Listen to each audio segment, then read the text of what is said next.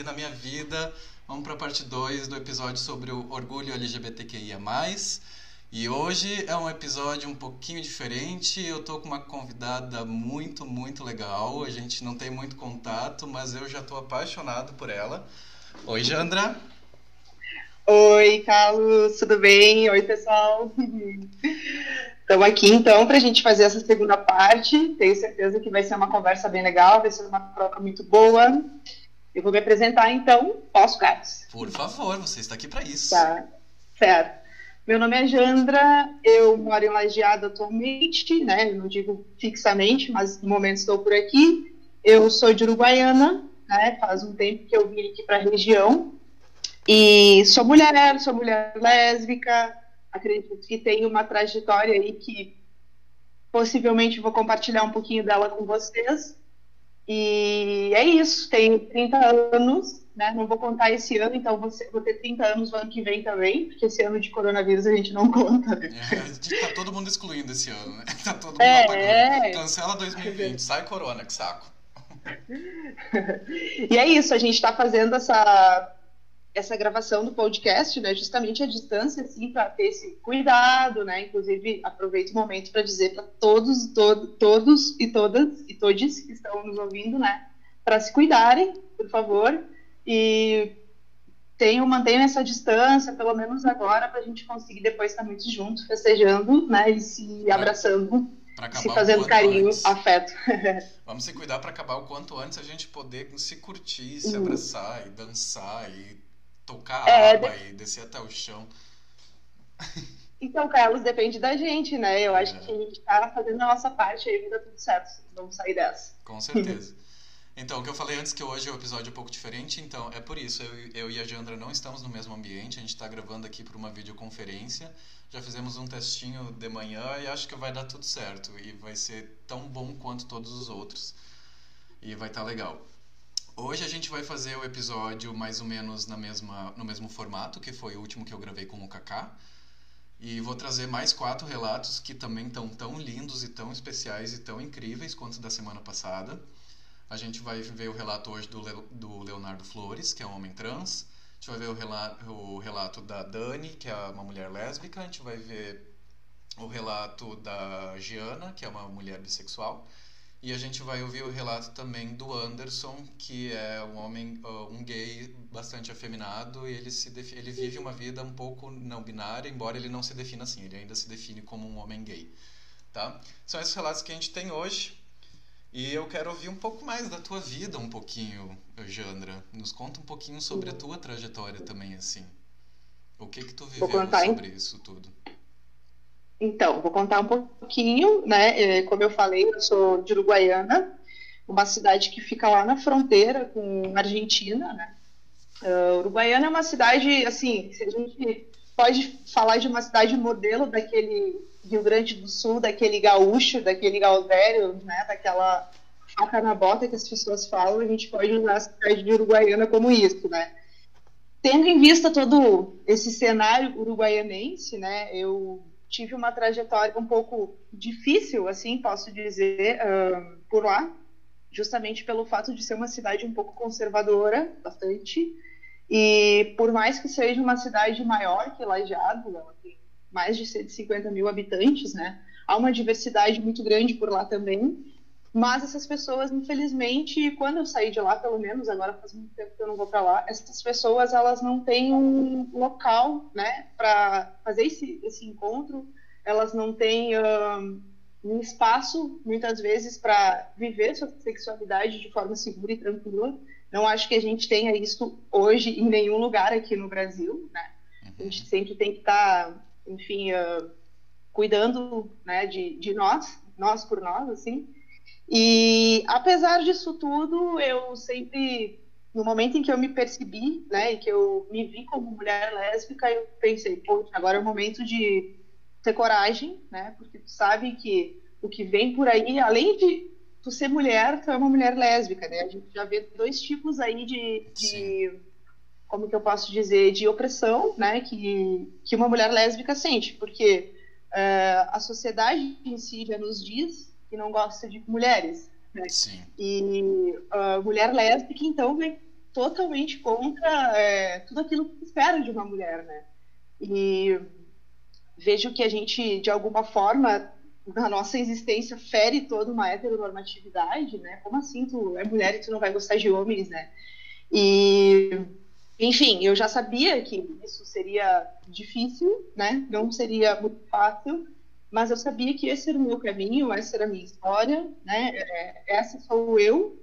Então sempre procurei uh, ter forças, ter coragem para conseguir viver minha sexualidade. É, como eu falei já, né? Lá é uma cidade meio distante de tudo, assim. Então o, a cena cultural lá, de uma forma geral, não sei agora, repito, né? Mas quando eu vivia lá no período da minha adolescência era muito fraca a gente não tinha lugar para se divertir, a não ser um lugar com música gaúcha, com sertanejo, né, com toda essa cultura agro, vamos dizer assim, que o Uruguaiana é bastante agro. Então foi difícil, assim, o que, que a gente fazia? Nós nos encontrávamos, né, uh, nós LGBTIs, né, a gente se encontrava, vivia a, a, as nossas existências, nossos afetos, basicamente entre nós, assim era difícil uma organização maior, assim, até pensando como movimento, né? Não tinha muito isso na época. Hoje eu sei que faz pouco tempo, inclusive, que tem parada gay do Guaiana, parada LGBT, né? Ah, e sim. é, não faz não muito temos tempo, enojado ainda, né? É, é, é uma coisa que tá. Então é isso, né? Foi um, foi um momento difícil, né? De, porque acredito que além de tu, de tu ter aquela aceitação tua mesmo, né? Tu tem que já pensar o que a sociedade, como a sociedade te trata, né? Como ela vai te receber uh, sendo essa pessoa que não é uma pessoa heterossexual e menos ainda eu que não sou uma pessoa assim, uma mulher, uma mulher lésbica muito feminina, né? Com Sim. feminino que se tem como feminino hoje. E, enfim, mas é, passando por tudo isso, né, eu acredito que é, todas essas vivências que eu tive, algumas difíceis, um pouco com a minha família, principalmente com a minha mãe, assim, foi um momento complicado. É, eu acredito que tudo isso fortalece a gente, sabe? E claro que é bem importante que, além né, de a gente ter essas pessoas próximas, é preciso uma organização, né? É preciso que a gente se organize, que a gente tenha próximos, justamente para ter um, um, posso dizer assim, um, um para conseguir se acalentar uns aos outros, assim, né? Umas às outras, porque a gente está no meio de uma sociedade hoje ainda aqui no Brasil complicadíssima, né? A gente vê um avanço aí de intolerâncias a diversidades, a gente vê um avanço do fascismo, né, são coisas complicadas de que se a gente não estiver falando, né, isso que a gente está fazendo, inclusive eu aproveito para dizer que eu fico muito grata por esse convite. Imagina, né, eu, eu te acho, agradeço por ter, ter aceitado, né? É, e acho importantíssimo que tu esteja é, fazendo isso. Olha, eu saí daqui do, da live, vou pedir de novo.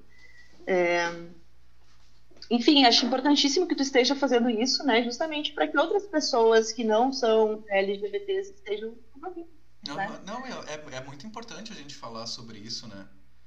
Porque Sim. as pessoas não têm, ah, às vezes, como eu falei no, no último episódio com o Kaká, as pessoas às vezes elas não têm a maldade, elas só não sabem, elas só não entendem. Não tem alguém para segurar a mão Uhum. delas e falar, amigo, vem cá, eu te explico, tá tudo bem.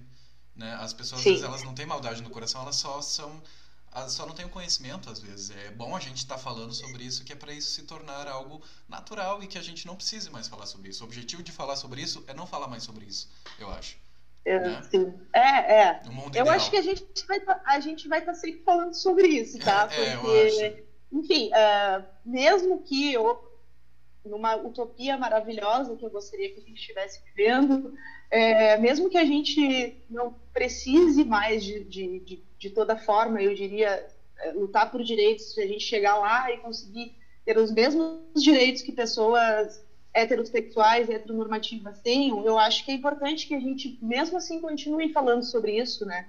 Porque a história está aí justamente para nos trazer isso. A gente tem que lembrar sempre, né? A memória a gente tem que estar presente na, na- na- nossa construção como sociedade, na nossa construção como, como pessoa mesmo, é, de estar lembrando desse- do, do que aconteceu, né? Do, do, do- quanto a gente lutou para tá conquistar lá. essas coisas, Para também né? evitar o Porque retrocesso que a gente está vendo chegar- hoje, né? É, chegar lá, né? Eu acho que a gente só chegou lá porque teve muita coisa por trás Sim. disso, né? Então, a acho que a gente- gente sempre A vai estar gente está falando. num lugar hoje também por muita coisa que já aconteceu, né? A gente Exatamente, vive uma muito. dificuldade, mas aquilo que eu conversei com o Kaká também, pessoas como o Kaká já lutaram muito antes de nós pra gente estar num lugar hoje que já não é mais tão ruim, mas ainda tem muita coisa para evoluir, né? Exatamente, é muita, muita gente perdeu suas vidas, né? E, e hoje ainda a gente tem muita, principalmente as pessoas trans, né? O Brasil aí é o país que mais assassina pessoas trans, né? Isso é uma coisa que é extremamente irritante, preocupante. E talvez em algum momento eu fale sobre isso, ah, mas eu acho importante a gente falar também sobre a sigla LGBT e, e sobre como eh, se construiu também essa essa sigla, né, que, que faz parte do, do movimento aí, LGBTQIA+. E porque às vezes eu acho que tem umas letrinhas aí que ainda são esquecidas, tá? Tão, tão escondidas. Sim. Talvez em algum momento oportuno a gente fale sobre isso, depois que a gente ouvir os relatos aí, talvez chegue Claro. esse momento. Mas é isso, assim, eu acho que eu considero importantíssimo a gente ter sempre presente isso, né? Sempre essa memória, é, sempre lembrar e sempre falar, né? A gente tem que sempre falar, né, sobre tu- tudo que a gente, não só pela- sobre as nossas experiências, mas sobre tudo que o movimento LGBTQI, sobre tudo que as pessoas é, vêm lutando, vêm conquistando, para a gente estar em uma situação, não digo boa, né? Sim. mas uma situação em que a gente minimamente consegue expressar um pouco a nossa sexualidade. Né? Então, acho que, inclusive, até eu queria, falando agora um pouco de história, né? Tem a Jan, né? Não sei se conhece a Jandiro de, de Estrela. A ela Jandiro, foi sim. minha colega de. É, ela foi minha colega de. Isso, ela foi minha colega de história e uma ela, querida. inclusive, está fazendo. Eu, Sim, foi a maravilhosa. pessoa com quem eu Ela- conversei é. para começar toda a estrutura desses dois episódios foi com a Jandiro, muito, muito maravilhosa. Uma pessoa muito Ah, que inteligente. É, e ela está fazendo um, um resgate histórico, assim, da, do, tanto do movimento LGBTQIA+, mas acredito, assim, da, das vivências, experiências é, que a gente vê aqui no- na, na, na- região, né, que estiveram, que estão aqui na região. Isso é muito legal, isso é muito legal, porque tem alguém que está fazendo esse resgate histórico e eu acho que a gente pode fortalecer, né, justamente ah, tanto a fala dela com essa pesquisa que ela traz, falando sobre isso, né? E falando que tem pessoas que estão fazendo esse resgate histórico, que é importantíssimo, porque muita gente já correu a rua aqui para a gente poder estar tendo nosso espaço e, poder estar caminhando pelas ruas da região. né? Com certeza, lembrar faz parte, né? Faz parte de a gente Exato. se manter. Pelo menos a gente não retroceder e não, não perder tudo aquilo que a gente já tem, né? Exato, exato. Uh, Jandra, posso. uh, vamos de repente chamar o primeiro relato e a gente vai conversando um pouco mais no decorrer dos nossos comentários depois? O que, que tu acha? Vamos, Vamos. vamos sim. Então eu vou chamar o primeiro relato que é do Leonardo e que é lindo. Gente, presta atenção aí porque tá demais. e a gente volta daqui a pouquinho.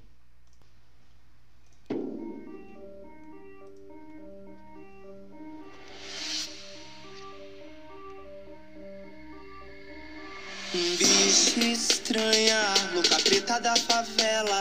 Quando ela tá passando, todos riem da cara dela. Mas se liga, macho, presta muita atenção. Senta e observa a tua destruição. Que eu sou uma bicha louca, preta, favelada. Que quando eu vou passar e ninguém mais vai dar risada. For esperto, pode logo perceber que eu já não tô pra brincadeira. Eu vou botar é pra fuder. Que bicha estranha, ensandecida, arrombada, pervertida. Elas tomba, fecha a causa, elas é muita lacração. Mas tá que eu não tô te ouvindo, boy. Eu vou descer até o chão. O chão. O chão. O chão, chão, chão, chão. Bicha preta. Tra, tra, tra. Bicha preta. Tra, tra, tra, tra. Bicha preta. Tra, tra, tra. Bicha preta. Tra, tra, tra, tra. Então, eu me chamo Leonardo Flores, tenho 36 anos, sou um homem transexual, empresário, pai, amigo, um, um cara que gosta de curtir as coisas simples da vida. Bom, meu processo interno de aceitação da minha identidade é, eu conheci a palavra transexualidade e homem trans quando eu já tinha 29 anos, através de uma ex-namorada minha, é, quando ela me falou: Eu acho que tu é um homem trans. Ah, naquele momento, depois que eu fui pesquisar, lendo o livro do João Neri, Memórias de um Homem Trans, é, a minha vida toda fez sentido. Eu passei 29 anos da minha vida querendo me encaixar em lugares onde eu não pertencia. Mas o meu processo de identidade, na verdade, começou quando eu tinha seis anos e meio, onde pela primeira vez eu beijei uma menina. E desde então, de lá até hoje, eu só beijei meninas. Ah, sou um homem transexual, no caso heterossexual. É, No dia que eu me lembro como se fosse hoje, no dia que eu comecei a ler o livro do João Neri, lá pela quinta ou sexta página, a minha vida toda fez sentido. E foi como se eu tivesse num quarto escuro, totalmente escuro, e alguém abrisse uma porta com uma flechinha de luz e de repente aquilo virasse uma luz enorme e tudo que eu precisava era passar pelaquela porta. A minha felicidade, a minha vida, a minha alegria, tudo começou ali. Quando de repente ao ler aquele livro eu descobri quem eu era. Que eu era um homem trans e isso existia, né? Até então naquele momento eu não, não tinha esse conhecimento. Ah, para muitas pessoas esse processo é dolorido, mas para mim foi uma salvação. A maior alegria da minha vida foi saber que eu podia dizer que eu era um homem, é, eu podia me expressar como tal, apesar de já ter essa aparência mais masculinizada na sociedade. É, em muitas falas eu me botar no masculino, mas saber que eu ia poder ter um documento, saber que eu ia poder ter é, traços mais masculinos, saber que eu ia poder tirar as mamas e tudo isso que gira em torno dessa maravilhosa, maravilhosa descoberta. É, é um negócio que palavras, eu acho que eu, eu, eu fico procurando palavras e não consigo encontrá-las. Mas eu tenho certeza que foi uma das melhores coisas da minha vida. A situação mais desgastante que aconteceu em relação ao preconceito na minha vida seriam duas. Uh, desde que eu me assumi como homem trans, seis anos atrás, a minha mãe não fala comigo. Quer dizer, eu não falo com ela, porque ela não me respeita. Toda a minha família me respeita, é, me trata como homem, é, tudo correto. A minha mãe não consegue, então ela não me respeita e por isso a gente não tem contato. Mas onde eu mais senti preconceito, de verdade, foi com um médico, um ginecologista, o qual eu fui ao médico e para fazer um exame, eu descobri que eu tinha pólipos nos ovários e eu precisaria fazer uma ecografia, mas por vídeo. E o médico olhou meus exames e disse se eu tinha feito uma outra ecografia que não, não dava para ter certeza. Ele olhou o meu exame e disse que poderia ser câncer, mas que ele não se sentia bem em examinar uma coisa como eu. Uh, eu me lembro como se fosse hoje eu saí do consultório com muita raiva, uh, até principalmente porque eu poderia morrer de câncer. E, além de tudo, era um médico particular que eu paguei e ele não quis me atender. A coisa mais positiva da minha vida. Uh, eu acho que é ser empresário no Brasil. Eu tenho uma empresa, uh, Aplique RS, há mais de 10 anos. E o meu processo se deu já eu como empresário. A minha transição foi de 5 anos, né, 5 a 6 anos. E o mais legal que eu, que eu gosto de falar, eu sempre digo que a minha empresa é uma GLBT, que ou GLBT e que favorece os menos, as pessoas que, as, que a sociedade exclui. Então, dentro da minha empresa hoje, eu tenho três homens transexuais que trabalham. Eu tenho uma pessoa lésbica, eu tenho uma pessoa, um homem gay, uh, tenho uma pessoa com uma idade avançada uh, e também tenho pessoas negras, né? E o, o meu maior orgulho é, é isso, é eu é, ter passado essa transição e meus clientes não ter feito diferença para eles, o meu trabalho sobressai é, esse preconceito e eu saber que o meu trabalho pode gerar dignidade para as pessoas que são excluídas da sociedade. É, sempre que eu falo da minha empresa, eu tenho orgulho por causa disso. É, porque além de mim, né, são mais três homens trans lá. Então, isso é a coisa assim que eu acho incrível e, e também poderoso para saber que o trabalho sim pode vencer muitos preconceitos. Acho que uma coisa importante de acrescentar é a, o preconceito que existe dentro do próprio meio LGBTQI. Eu, por exemplo, como homem trans, quando comecei a descobrir todo esse mundo e, e saber tudo isso, eu achei que todos os homens transexuais eram héteros. E não é assim. Eu tenho vários amigos que são gays. E eu, o, o mais legal, o mais rico para mim, é ver quanto esses amigos meus trans são tão gays ou mais gays do que meus próprios amigos cisgêneros gays, né?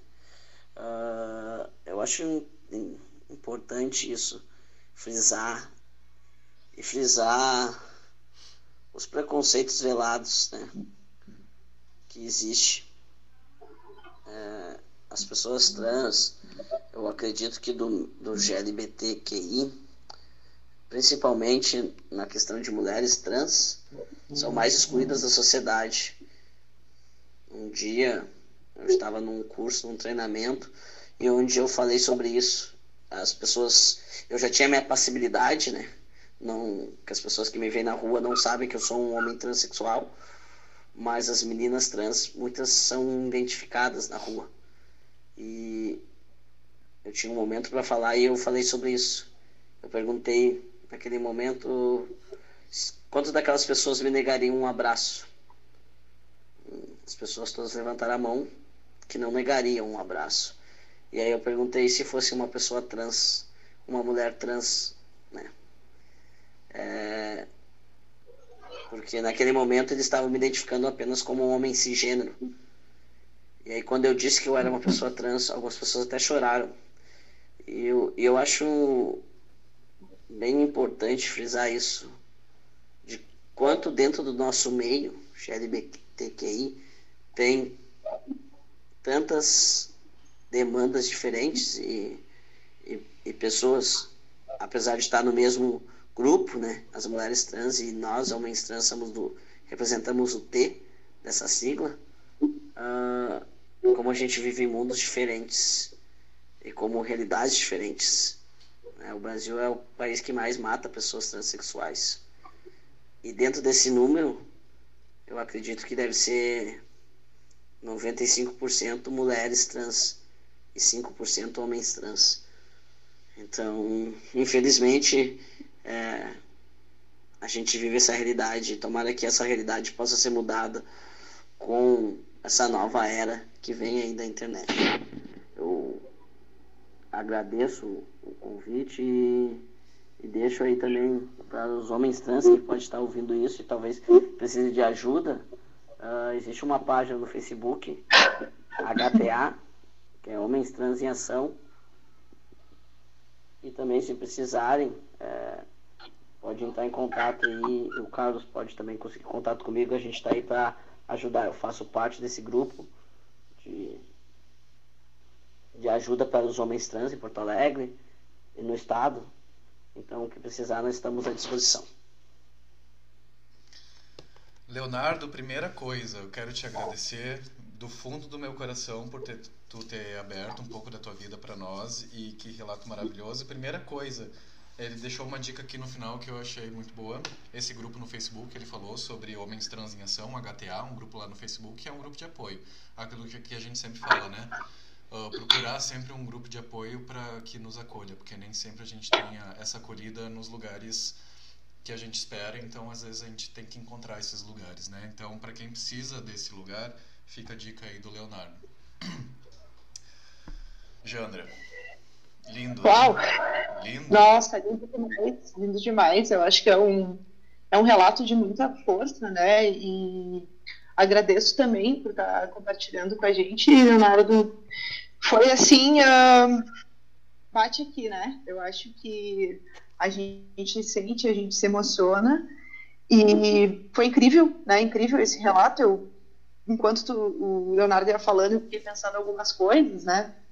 E principalmente uma coisa que, que ele comenta no início, assim, que é uma coisa que me, me, me faz pensar bastante, e eu venho pensando muito também uh, nos últimos tempos, sabe? Que é essa questão de, de a gente ter, ter esse pertencimento a um grupo, né? Sim. Ele fala que só só de, lá dos seus 29 anos, Exato. ele, alguém, né, uma ex-namorada chegou e falou para ele, olha, é, eu acho que tu é um homem trans, né? Então é, ele comenta de como isso mudou na vida dele, né?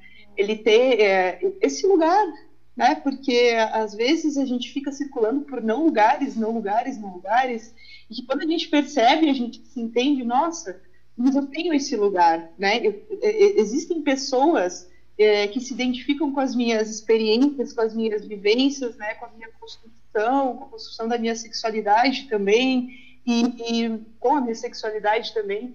E, e, eu acho isso muito forte, sabe? Quando a gente pertence a um grupo, quando a gente tem essa, essa sensação de, nossa, mas como ele fala, né? Eu, eu, eu sou um homem trans, né? Uhum. E, e, quando eu percebi que eu era uma mulher lésbica, que eu sou uma mulher lésbica, e que, bom, existem outras mulheres uhum, lésbicas Existe essa eu, né? porta, né? Ali tem aquele momento que ele fala que, quando ele, ele leu o livro do João Neri, que o mundo dele se abriu e que ele disse que ele parecia que ele estava num quarto escuro e que de repente alguém abriu uma porta e que ele só precisava passar por aquela porta. Tipo assim, Incrível. existe uma porta, né? Existe um lugar para onde eu posso ir, eu posso sair desse quarto escuro. Né? É, exato, esse, exato. Esse momento é tão rico para a própria pessoa, né? Eu me lembro desse meu momento também. É, é o momento que tu olha para frente e tu fala, mano, olha o monte de gente massa que tem uh, muito dentro da mesma vibe que eu sou, eu não tô sozinho. Né? Exato. Quando tu percebe que tu não tá sozinho no mundo, é, é, é uma sensação maravilhosa. É muito forte isso que ele fala. É muito forte mesmo, assim, sabe que ah, aproveitando agora esse esse gancho aí que a gente está falando sobre isso, eu vou só relatar brevemente assim de, de como que foi para mim, né, esse movimento de, de perceber que existiam pessoas é, que também é, não eram pessoas heterossexuais, né? E lá em Uruguaiana, eu, quando eu estava uh, me descobrindo, assim, aos pouquinhos, foi um processo demorado, mas quando eu já fiquei com uma menina, foi um boom, eu já sabia o que, que era. É, eu lembro que eu participava do, do grupo de jovens da igreja, assim, muito, eu ia muito, muito na igreja, porque eu aprendi a tocar violão na igreja, então eu gostava de por causa disso. Sim. Também, eu tinha muitos amigos lá dentro, sabe? E quando eu me senti atraída e apaixonada por uma menina lá em Uruguaiana, eu fiquei pensando, meu Deus, e agora? Sabe? O que está acontecendo? E meus amigos da igreja? Tipo, 80% dos meus amigos da igreja hoje são lésbicas, gays, bissexuais. Isso é muito louco. Porque na época a gente não falava sobre isso, mas hoje a gente pode trocar uma ideia, assim, pelo, pelo peito, pelo Insta e tal. E é muito louco que tava aí- todo mundo lá, junto naquele mesmo ambiente, todo mundo se resguardando com medo do amiguinho do lado e tava o amigo com o mesmo medo, né? Isso, isso. Era só conversar e tinha dado um boom ali, É. né? E aí tinha um lugar lá em Uruguaiana que era um bar que chamava Casarão. E a minha mãe nunca, sempre me proibiu de ir nesse lugar, porque esse- nesse lugar os boatos, né, eram que tinha lésbicas e gays. E eu pensava pra minha mãe, mas é justamente por isso que eu quero ir lá, sabe? e aí eu, obviamente, dava meus jeitos, né? E dizia que ia pra uma festa e ia para lá. E quando eu conheci essas pessoas, sabe, que não é que eram pessoas que fugiam da heteronorma, que eram pessoas diversas, né? Aham. Era um bar de rock, então tinha todo um, um goticismo, tinha toda uma galera do punk, tinha todo uma pessoa, tinha lésbicas, bissexuais, tinha pessoas trans, sabe?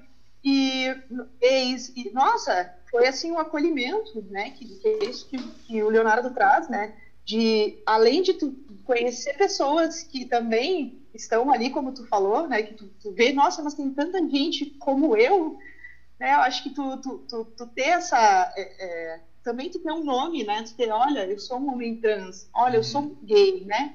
Olha, eu sou uma mulher lésbica. Eu acho que isso é muito importante, né? Porque eu sempre digo e penso que palavra, quando a gente fala, a gente lembra daquilo. Quando a gente fala, aquilo começa a existir, sabe?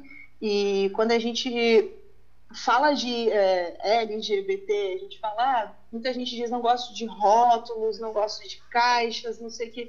Mas é importante que a gente, a gente fale sobre elas, né? Nós somos, nós somos grupos apagadíssimos da sociedade Sim. né? A gente não, a gente não tá, mesmo eu não, não, não, acreditando muito nesse aparato político, sabe? A gente, não tá lá é, é, decidindo sobre nossas vidas, sobre nossos corpos, né? A gente Uhum. não tá nos locais do poder. Então é sim importante que a gente fale, olha, sou lésbica, sou do L do LGBT, sou trans, sou do T do LGBT, né? Eu acho que é importantíssimo a gente trazer essa, é, é, esse reconhecimento, né? Esse pertencimento. Outra coisa, assim, ó, que, nossa, foi muito. Me doeu, assim, sabe? Me deixou com uma raiva, porque eu, eu às vezes transformo muitas vezes o ódio, em o, a dor em raiva, né? Sim. E a gente, como LGBTs, eu acho que a gente sabe muito bem como fazer isso, né? E a gente volta e meia acaba transformando esses sentimentos. Eu acho importante que a gente transforme isso. É. Dor em raiva eu sempre acho que é prudente às vezes, tá? E aí quando o Leonardo falou da, da questão de que ele, que ele foi no, na ginecologia, no ginecologista. ginecologista e tal, nossa, aquilo ali pra mim, assim, ó, eu tremi de raiva, sabe? Nossa, péssima essa E- história, horrível. Que pessoa. Que, que tipo de Sim. profissional da saúde é esse? Você não tá ali pra julgar uma pessoa, você tá ali pra cuidar dessa pessoa. Independente Pois do que é. ela seja, né? Então, assim, ó. Por que, que essa pessoa tá, tá cuidando de pessoas? Não, ela não está cuidando de pessoas. Ela pode estar cuidando de pessoas héteros. É, é, ela acha que tá. Mas. É, Péssimo. mas, mas vide aí o nosso presidente da. da- nosso não, né? Mas É. o presidente do Brasil. É, não é meu presidente. Fique claro. É, muito, Mas é o que tá lá, né? evidente. E, e imagina o sentimento, né? Assim, se eu como mulher cis, né, lésbica, se eu vou numa ginecologista e sempre é aquela, já, isso já me já me agride, já me fere, né? Ai, mas é, tu, como que tu, tu toma anticoncepcional, como que tu evita a gravidez, como que como são esses cuidados? Meu bem, nem toda mulher é, transa com homem, sabe, cis, Aham. né? Então, acho que tem que ter essa percepção. Porra, tá, tá olhando para uma sapatão, entendeu? Uhum. Tipo, olha pra minha face, né? Como que tu vai é, me fazer um tipo de pergunta desse? Tudo bem que a gente tá, não, não é julgar pela aparência, né? Mas tem outras pessoas e outras sexualidades Com existentes certeza. no mundo. Até não é uma só coisa que a gente, a gente reforçou um pouco no primeiro episódio, que eu falei já, tu não precisa saber como essa pessoa se identifica, como é a vida dela pessoal, íntima, sexual, afetiva. Você não precisa saber olhando para ela, mas você não tem que Exato. fazer um julgamento já falar achando que tu sabe. Admita que Uhum. você não sabe e pergunte para ela. Me conte sobre você, me conte sobre quem você é, e aí eu vou poder poder te atender de uma forma adequada e te fazer as Exato. perguntas corretas e não já fazer uma pergunta dentro de uma de uma afirmação pré-determinada que eu criei na minha cabeça só porque tu é uma mulher. Entendeu? Sim. Pergunte pra Mas essa pra te- pessoa, né? É, simples. e pra te, pra, pra te ver como é- essa possibilidade de não heterossexualidade, ela não existe, É, né? é Para a maioria das pessoas. Tipo, elas já têm como a, a heterossexualidade algo que é o comum, que é, É o norma. normal, que, É a norma. que né? é a norma, é a heteronorma. É. Então, isso é muito foda, assim, porque é o- essas pessoas que, que, enfim, que são pessoas que estão diretamente lidando com outras pessoas, né? Sei lá, tu não tá trabalhando no- na frente do computador ou fazer uma contabilidade, tu tá conversando com pessoas, né? Tu Uhum, não pode partir de um princípio que só exista uma sexualidade, né? uhum. Então, assim, E a gente pode ver também no relato do Leonardo a diferença entre essa pessoa, que é uma pessoa babaca, né? Que não tem um entendimento nenhum, não sabe porra nenhuma, não tá nem aí pra nem tentar ler e pesquisar sobre. E uma outra pessoa que é o Leonardo e que tá dentro disso e que vive isso, a, a percepção diferente que tem a pessoa, porque ele contou sobre a empresa dele, que eu achei demais também ele falar sobre a Nossa. empresa dele. A percepção que ele tem de. Ele fala, né? Sobre como o meu trabalho pode gerar dignidade para essas pessoas e ele tá lá, ele falou, eu estou nesse papel e eu quero que mais pessoas se sintam dignos trabalhando como eu eu consegui chegar aqui, eu vou ajudar mais pessoas. Então ele tá botando dentro da Uhum. empresa dele pessoas que têm ah, esse pro- eu tô botando aspas aqui, tá? Esse problema também, né? Que tem essa dificuldade, digamos assim, de conseguir se encaixar no Muito. mercado de trabalho. Então, Leonardo, Muito. assim, ó, eu, eu queria estar te batendo palmas agora. Eu não vou bater porque senão vai estourar o áudio aqui. Mas eu tô te batendo palmas assim, ó, com as mãozinhas pra cima. palmas em libras, palmas em Palmas em libras. libras, sério, incrível. Uhum. Inclusive, fazer o merchan, Não, ele, já deu, ele já deu o nome da empresa, a, é, a Pelaic RS, a meus amigos arquitetos, chamem o Leonardo, porque a empresa dele é de Por comunicação favor. visual, adesivagem, letreiros. A gente precisa do Leonardo, gente. Vamos contratar o Leonardo, porque o serviço dele nos serve e o serviço dele serve a, a nossa comunidade também, sabe? Então, assim, ó, Uhum. Leonardo, parabéns e eu vou divulgar muito tua empresa porque eu tô maravilhado com esse teu trabalho. Eu achei Demais, demais. Sim, é, posso só fa- fazer mais um comentário agora Claro. que tu falou disso, assim, de, de como a gente. é, eu fico sentindo, não é nem como, não é como uma obrigação, tá? Não quero colocar assim, mas é como um sentimento de Jandra. Tu, tu, quando tu, tu sobe, quando tu avança um degrau, né? Que na verdade não é que, tipo, sei lá, não são, não são degraus que estão lá em cima, são degraus que a gente que estão lá embaixo ainda, né, que a gente ainda tá tentando subir, eu fico pensando, meu, quando tu, tu sobe, carrega as tuas contigo, sabe? Claro. Carrega o teu povo contigo, porque é importantíssimo isso. Esse- isso que o Leonardo faz é assim, é sem palavras, é maravilhoso e a gente sabe como é difícil o, o mercado de trabalho para pessoas LGBTs, é, QIA+, né? Principalmente pessoas trans, eu tenho certeza disso, mas assim até um breve relato de que para mim já aconteceu de fecharem portas é, sendo que eu era a pessoa mais qualificada para aquela vaga, sabe? Eu era a pessoa, tipo, a, a única pessoa formada daquele grupo, a única pessoa que já tinha trabalhado com aquilo, e eu fui para uma entrevista em que, a, que a, a, a, coordenadora em si, ela ficou olhando para o meu corpo, sabe? Para as minhas tatuagens, para o meu caos na, na mão, sabe? Tipo, ela ficou olhando para o meu corpo. Ela não escutou o que eu falei, ela não falou, ouviu sobre mim, sabe? E são portas que se fecham, e aí, é, às vezes, pessoas conseguem superar isso, né? Mas tem muita gente que a gente vê hoje numa depressão profunda, né? E aí, ah, aí a gente ouve aquele discurso ridículo, ah, mas vai trabalhar, mas não trabalha porque não quer. Não, não, não, não é, é, por isso. Não é. Né? Não é por isso. E é justamente essas, ver... essas pessoas que têm esse discurso, é, essas, não, não vou generalizar, né? Mas a maioria das pessoas que tem esse discurso de não trabalha porque não quer, são exatamente as mesmas pessoas que não dão oportunidade para quem está precisando. Exatamente, exatamente. E aí, assim, é, é, esse sentimento, né? Só quem vive sabe, né, Caio? Porque, assim, esse sentimento de tu já sofrer tanto para conseguir alguma coisa e quando tu consegue ela, né? Tem aquela frase do, do Emicida que eu gosto, vou distribuir para os revelentos, né? Vou, tipo, vou distribuir para os meus quando eu chegar lá, sabe? Claro. E, nossa, é, é, Leonardo, está de parabéns mesmo, assim. Muito. muito. Muito obrigada por tudo isso que tu nos falou, assim, eu acho que foram só palavras que somam.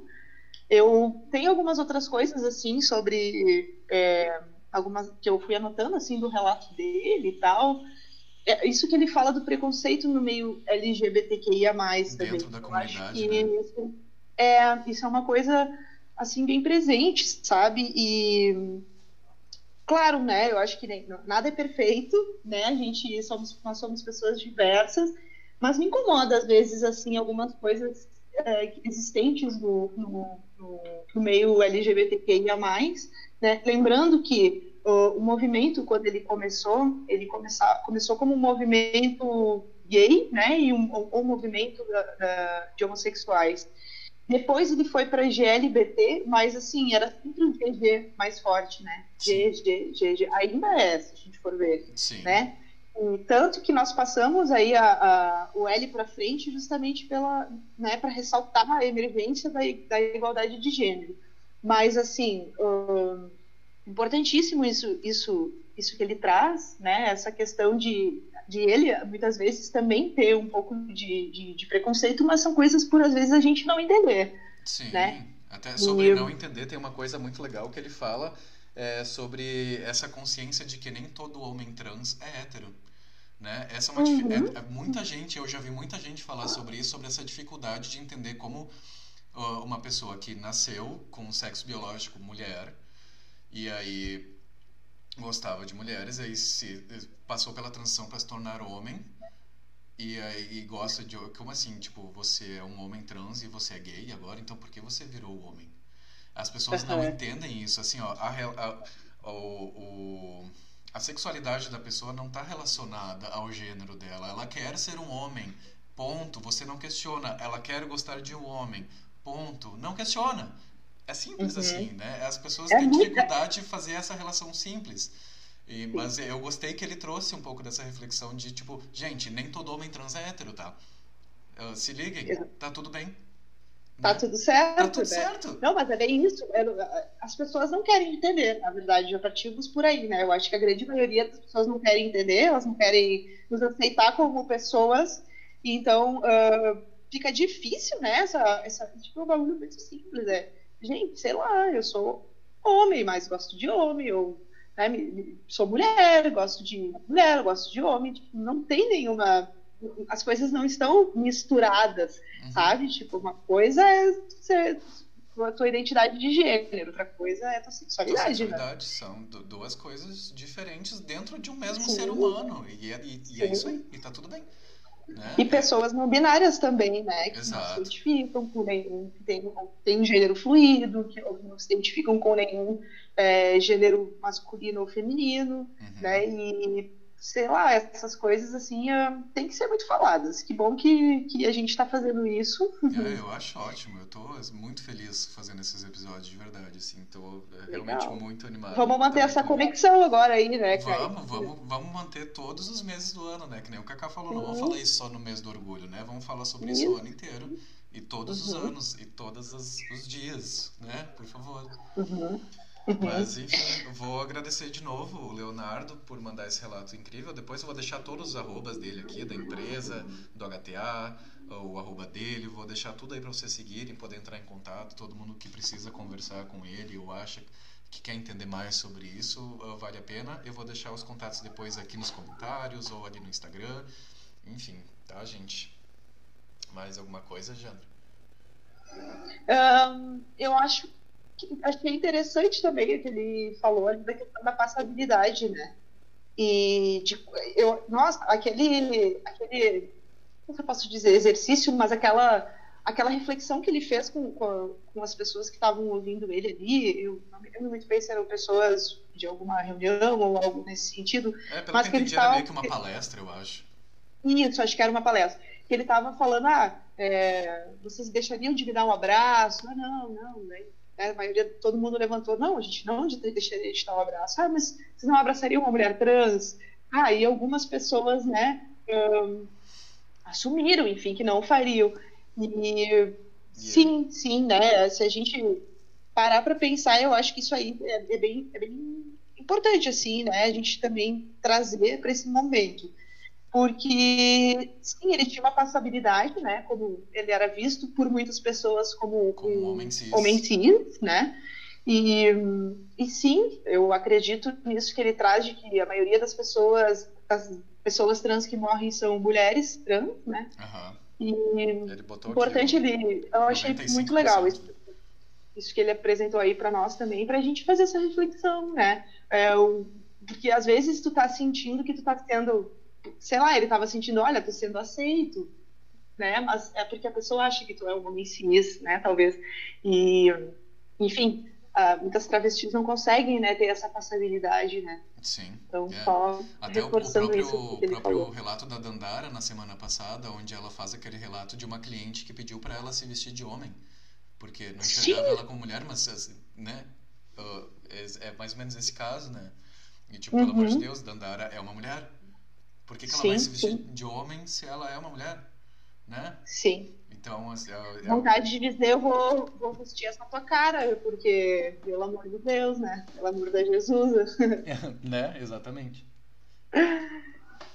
Eu acho que era isso, assim. Então tá, então vamos passar pro próximo Leonardo, relato. obrigada mesmo, novo. viu? Muito Coração. obrigado. Muito, muito obrigado. Incrível, eu amei. E vamos pro próximo. A gente se fala daqui a pouco de novo. Eu falo Ah, isso muito, bom. né? Eu vi falando, a gente se fala daqui a pouco. Eu pareço um- uma pessoa com um padrão de fala aí. Enfim, gente, até daqui a pouco. Um beijo.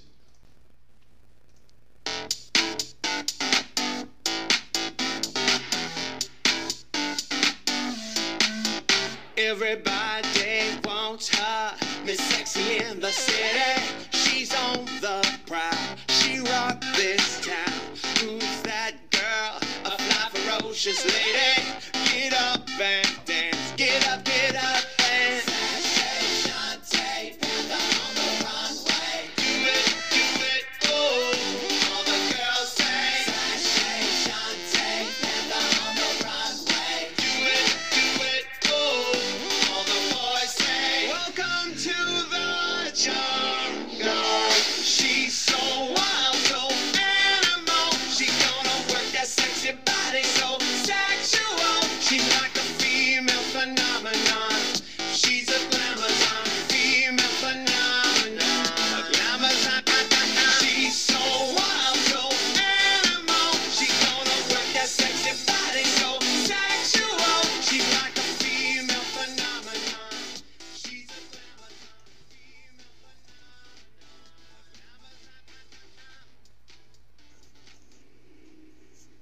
gente, tudo bem? É, fiquei bem feliz com o convite do Cais, eu acho super válida essa pauta. É, meu nome é Daniela, eu Daniela, sou de. Lajeado, hoje moro em Curitiba com a minha esposa. Eu vim para cá por causa dela, transferi a faculdade, vim na cara, no amor e na coragem. É, sou fisioterapeuta, estou trabalhando exclusivamente com idosos, minha especialização é em geriatria e no momento estou no mestrado em engenharia biomédica. Bom, mas vamos ao tema do podcast. Eu sou lésbica, saí do armário com uns 16, 17 anos, hoje eu tenho 29. De fato, eu não tive grandes conflitos e dificuldades por me descobrir homossexual. a minha aceitação ela foi relativamente tranquila.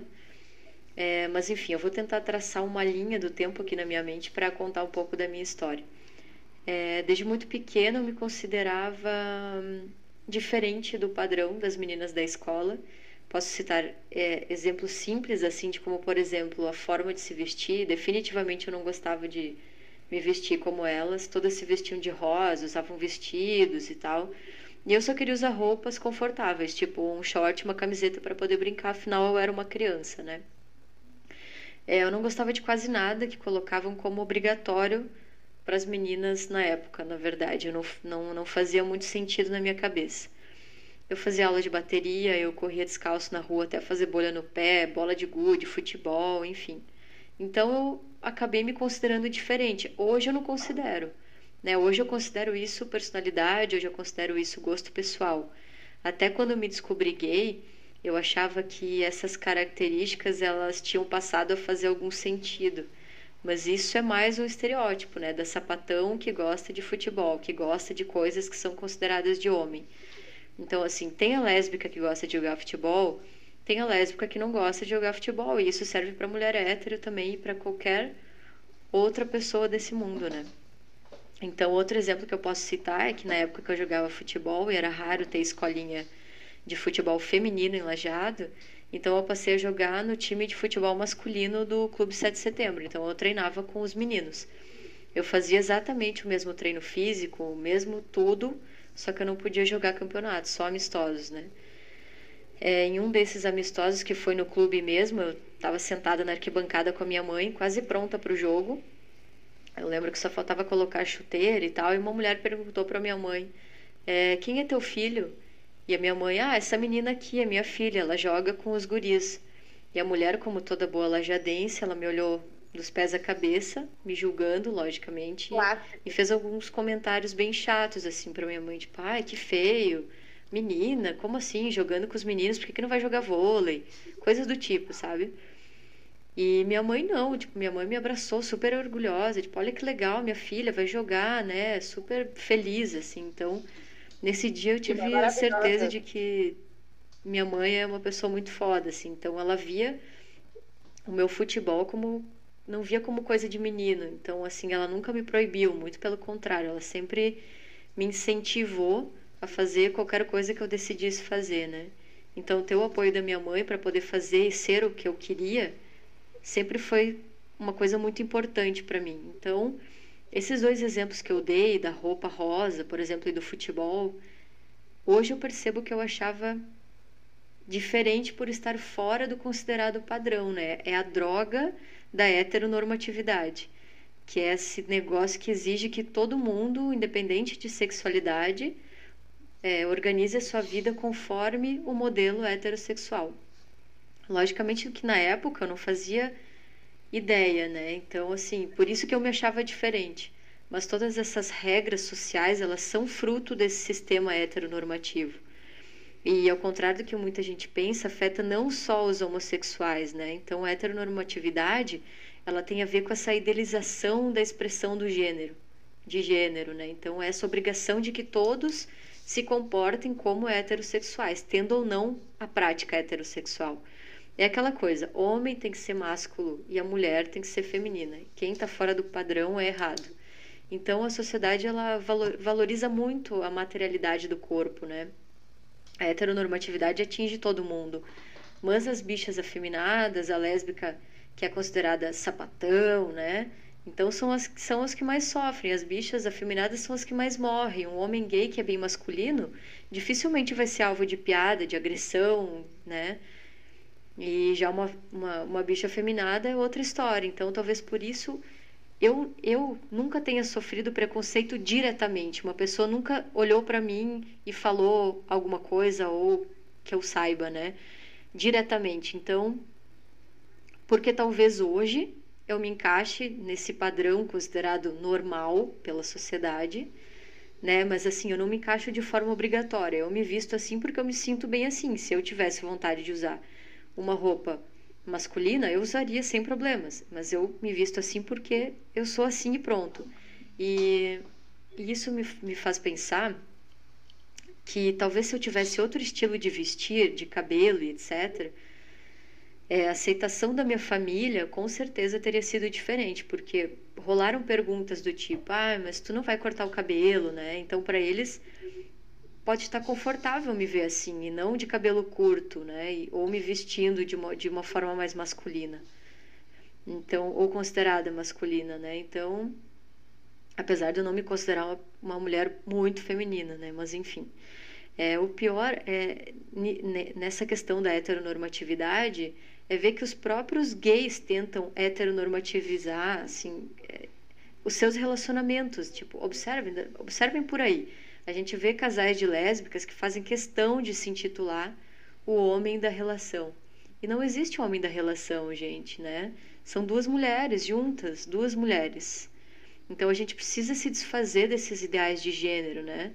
Desconstruir esses estereótipos. Então é um trabalho duro e que tem um longo caminho pela frente. É, aos poucos a gente vê indícios de mudança e isso é muito legal, né? Eu falo que eu não vejo a hora de ter filhos e ver eles se tornarem quem eles se quiserem, assim, absolutamente quem eles quiserem, felizes e, e livres. É, enfim, com 16 anos, então eu fiquei com a primeira menina. Na época eu achava super errado o que eu estava fazendo, porque nessa época eu tocava na missa, eu fazia, aliás, fazíamos, né, Cais? Fazíamos. Parte do grupo de jovens e aquilo tudo ali era muito errado na minha cabeça, porque era contra os princípios da igreja, da sociedade e tudo mais. Até que eu fui me afastando da religião por não me sentir mais à vontade dentro do ambiente católico. Hoje eu já me resolvi com Deus, a gente se dá super bem, tá tudo certo. Mas na época eu me afastei do grupo de jovens, assim, e com o tempo eu percebi que não, que não era errado. Esse processo ele foi rápido, porque eu comecei a conviver com pessoas iguais a mim. É uma pena na época não ter um lugar enlajado para a gente poder se encontrar e tal. Os bares gays, eles eram ou em Porto Alegre ou em Santa Cruz e tal. Hoje em Lajado tem o Volúpia, que é uma delícia de lugar, que das vezes que eu fui, é, me senti super à vontade, a galera super livre, super feliz. E, enfim, então esse grupo de pessoas que eu passei a conviver me mostrou que era completamente viável eu me abrir para o meu mundo, né? Então, é, então foi isso, assim. E o que me chocava na época era a forma como as pessoas descobriam de mim, né? Descobriam que eu estava ficando com meninas. O, o Kais é um exemplo, né? O Kais é um dos meus melhores amigos desde sempre, então assim, ele descobriu que eu estava ficando com meninas e não foi legal a forma porque eu queria ter tido a oportunidade de falar para ele, né? Então, se tu desconfia de alguém, nós gays mesmos, quando a gente está numa balada e vê alguém que é, não saiu do armário, né? Então tá na festa ou tá se escondendo. Cara, eu, eu não acredito assim que a gente tem esse direito de, te, de expulsar alguém do armário. Então, se você está desconfiado de alguém ou se você sabe um fato de alguém, Cara, não fala, deixa a pessoa, ela tem esse direito, ela tem esse direito do tempo de aceitação dela, né? Mas enfim, o desfecho com o Caio foi bem lindo e ele conta para vocês da nossa conversa na rua de mãos dadas depois. Eu conto. E com a minha mãe foi a mesma coisa. Falaram para ela que me viram em uma festa. Então, inicialmente ela ela ficou bem mal, assim, minha mãe entrou em depressão. Eu fui para terapia. É, ela falava que era uma fase que ia passar, mas aí ela percebeu que não. é, a gente foi juntos para terapia e, passando esse baque inicial dela, dela não saber como lidar com a situação, ela aceitou super bem. Assim, hoje ela ama minha esposa e ama saber que eu sou feliz independente de qualquer coisa. É, ainda sobre o preconceito, é lógico que como todo homossexual eu já escutei as frases preconceituosas clássicas do tipo é, não precisa beijar na rua, não precisa escancarar, e, não, não, e esse não precisa irrita muito. Como diz a Fernanda, minha esposa, ela não precisa por quê? Por que, que não precisa? Quando alguém te falar isso, pergunta para essa pessoa por que não precisa beijar na rua? Por que eu não posso pegar a mão da minha esposa na rua? Eles ficam sem saber como justificar o preconceito nojento claro. dessa frase. Toma! É, dias atrás, eu e a Fê, a gente estava conversando a respeito do, do sair do armário, né? E ela me falou algo muito real, assim, a gente sai do armário, mas a gente não sai do armário e pronto, saiu, pelo menos nós mulheres, assim, o sair do armário, ele é ele é diário, né? Quando você acaba de conhecer uma pessoa, por exemplo, eu vou dar o exemplo do meu dia a dia, de um paciente, por exemplo, eu estou atendendo ele, ele vê minha aliança no dedo e pergunta: ah, é, faz tempo que você está casada? Como é o nome dele? Nesse momento eu estou saindo do armário de novo. E às vezes eu escolho não sair porque eu tenho medo. Porque eu não sei a reação das pessoas. É, em um Uber, por exemplo, eu como mulher, só por ser mulher eu já entro no Uber com medo. Se o motorista me perguntar algo relacionado a isso, o que obviamente não seria correto, mas se acontecer, provavelmente a escolha é, vai ser não sair do armário para evitar, sei lá, uma possível agressão ou assédio, sei lá. E quando eu falo para os meus pacientes que eu sou casada com uma mulher, é depois de um bom tempo, assim, depois deles já terem me conhecido para depois, sem julgamento, por saber, é, sem julgamento, saberem que eu sou lésbica. Lembrando que eu trabalho com idosos, né? Então, quando tu acaba de conhecer uma pessoa, o sair do armário é uma escolha que deve ser feita rápida, é, baseada em informações que a gente não tem naquele momento. A gente não conhece aquela pessoa. Então, são situações que eu acho bem complicadas, assim, que eu gostaria de não precisar passar, né? Que um hétero, por exemplo, não, não, não passa. Enfim, resumindo tudo isso, talvez eu não tenha sofrido preconceito diretamente. Eu me aceitei depois de alguns conflitos internos de forma tranquila. E o que nos faz sofrer não é a orientação sexual e a livre identidade de gênero. Isso é libertação, isso é quem a gente é. O que nos causa dor é o preconceito e a heteronormatividade. É, o Kaká, semana passada, ele comentou a respeito da falta de, de oportunidade para travestis e trans, né? Eu fiquei curiosa e eu fui dar uma olhada nesse assunto na internet. E de acordo com uma, acho que a Associação Nacional de Trans, é, cerca de 90% das pessoas trans estão fora do mercado de trabalho formal. 90%. Então, assim, existe uma pressão muito grande para que nós, LGBTs, que a gente não assuma a nossa identidade de gênero, a nossa orientação sexual no trabalho. É, existe um risco de assumir publicamente a nossa orientação sexual e ou identidade de gênero, é, porque existe violência, perseguição, assédio moral, falta de oportunidade, né? E esse desrespeito, eles são constantes. Então eu finalizo é, dizendo que nesse mundo doido, assim, eu percebo que o apoio da família ele é mega importante, mas se tu ainda não tem, busque uma rede de apoio, fique perto dos teus, fique perto de gente que te ama do jeito que tu é. é sabe que eu penso que às vezes a gente veio para essa família que a gente tá, que muitas vezes não nos aceita, para quebrar padrões assim, para ensinar eles, para ajudar. Então assim, vamos tentar ter paciência, juntar forças, vai dar tudo certo, no fim sempre dá. E que as próximas gerações elas sigam é, ainda mais livres, sabe? Cheias de cor, de amor, para ser quem elas quiserem ser. Eu estava lendo a respeito das siglas LGBTQIA+, né? E o S do simpatizante ele foi tirado.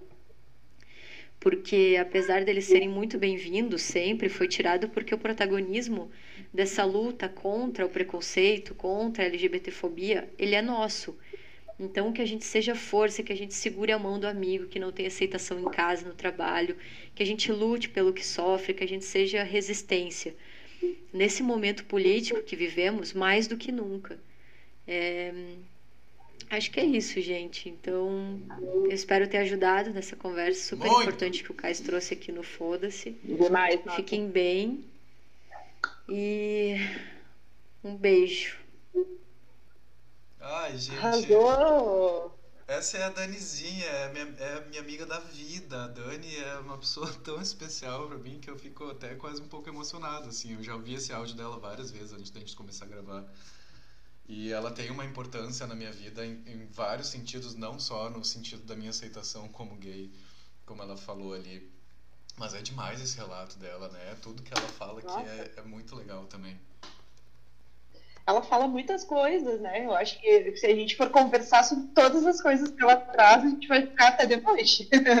Com muito certeza. bom, muito bom, nossa. É, É, pode falar. Dani, muito obrigada. Talvez a gente se conheça aí um dia, né? E, e troque umas ideias também. Achei maravilhoso tudo que você trouxe. E, nossa, foram muitas coisas mesmo, assim. Muitas, muitas, muitas. Eu fui anotando, né? Porque sapatão não é bagunça também. a gente anota, organiza. É, e, nossa, desde assim, ó, desde muita coisa, desde quando tu fala da questão das roupas, é, a tua, teu relato trouxe muitas coisas semelhantes à minha vivência também, sabe? É, essa questão do, de roupa, né, de, de, de feminilidade. Eu não tinha muito uma feminilidade expressiva, assim, mas uma coisa que tu falou sobre isso, eu queria ressaltar que eu acho muito importante ver como, aonde que está o, é, essa questão de desigualdade de gênero, né? Sempre a, a mais afeminada, né? A, o ser afeminado já remete ao que? Ah, é afeminado, é mulher. Uhum. Né? Se é afeminado, se é mulher, ah, não, então não, não pode, Sim. né? A gente não gosta. É o, é e... o rebaixamento daquilo que é feminino, né? Isso, isso. ao gay, mesmo é, tempo, né, a gente...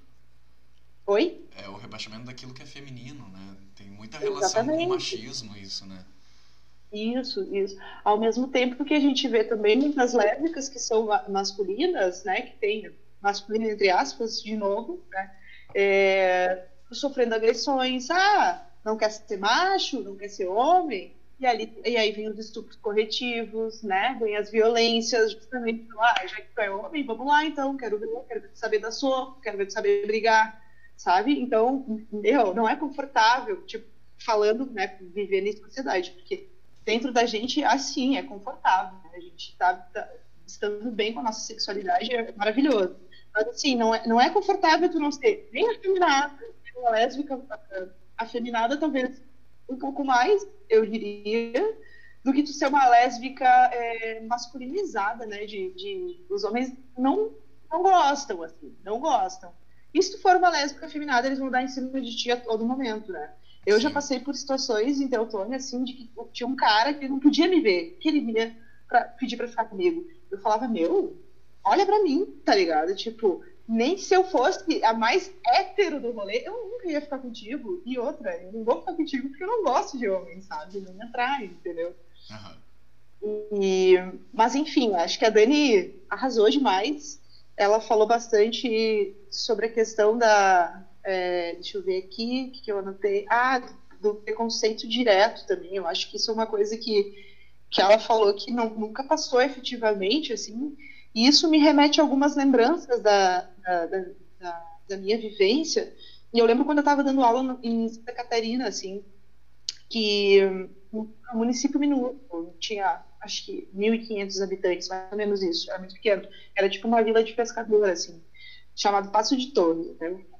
E estava dando aula lá, eu e minha companheira, ela também é formada em História, então a gente dava aula, de, é, circulava entre História e Geografia na mesma escola, e tinha uma professora que, nossa, gente, teve um dia que eu cheguei na sala, do, na sala dos professores, né, e das professoras, e ela simplesmente começou a gritar na minha cara, porque a tua família não existe, sabe? Tipo assim, é, gritando, gritando, gritando, tua família não existe, sabe? É homem com mulher, blá, blá, blá.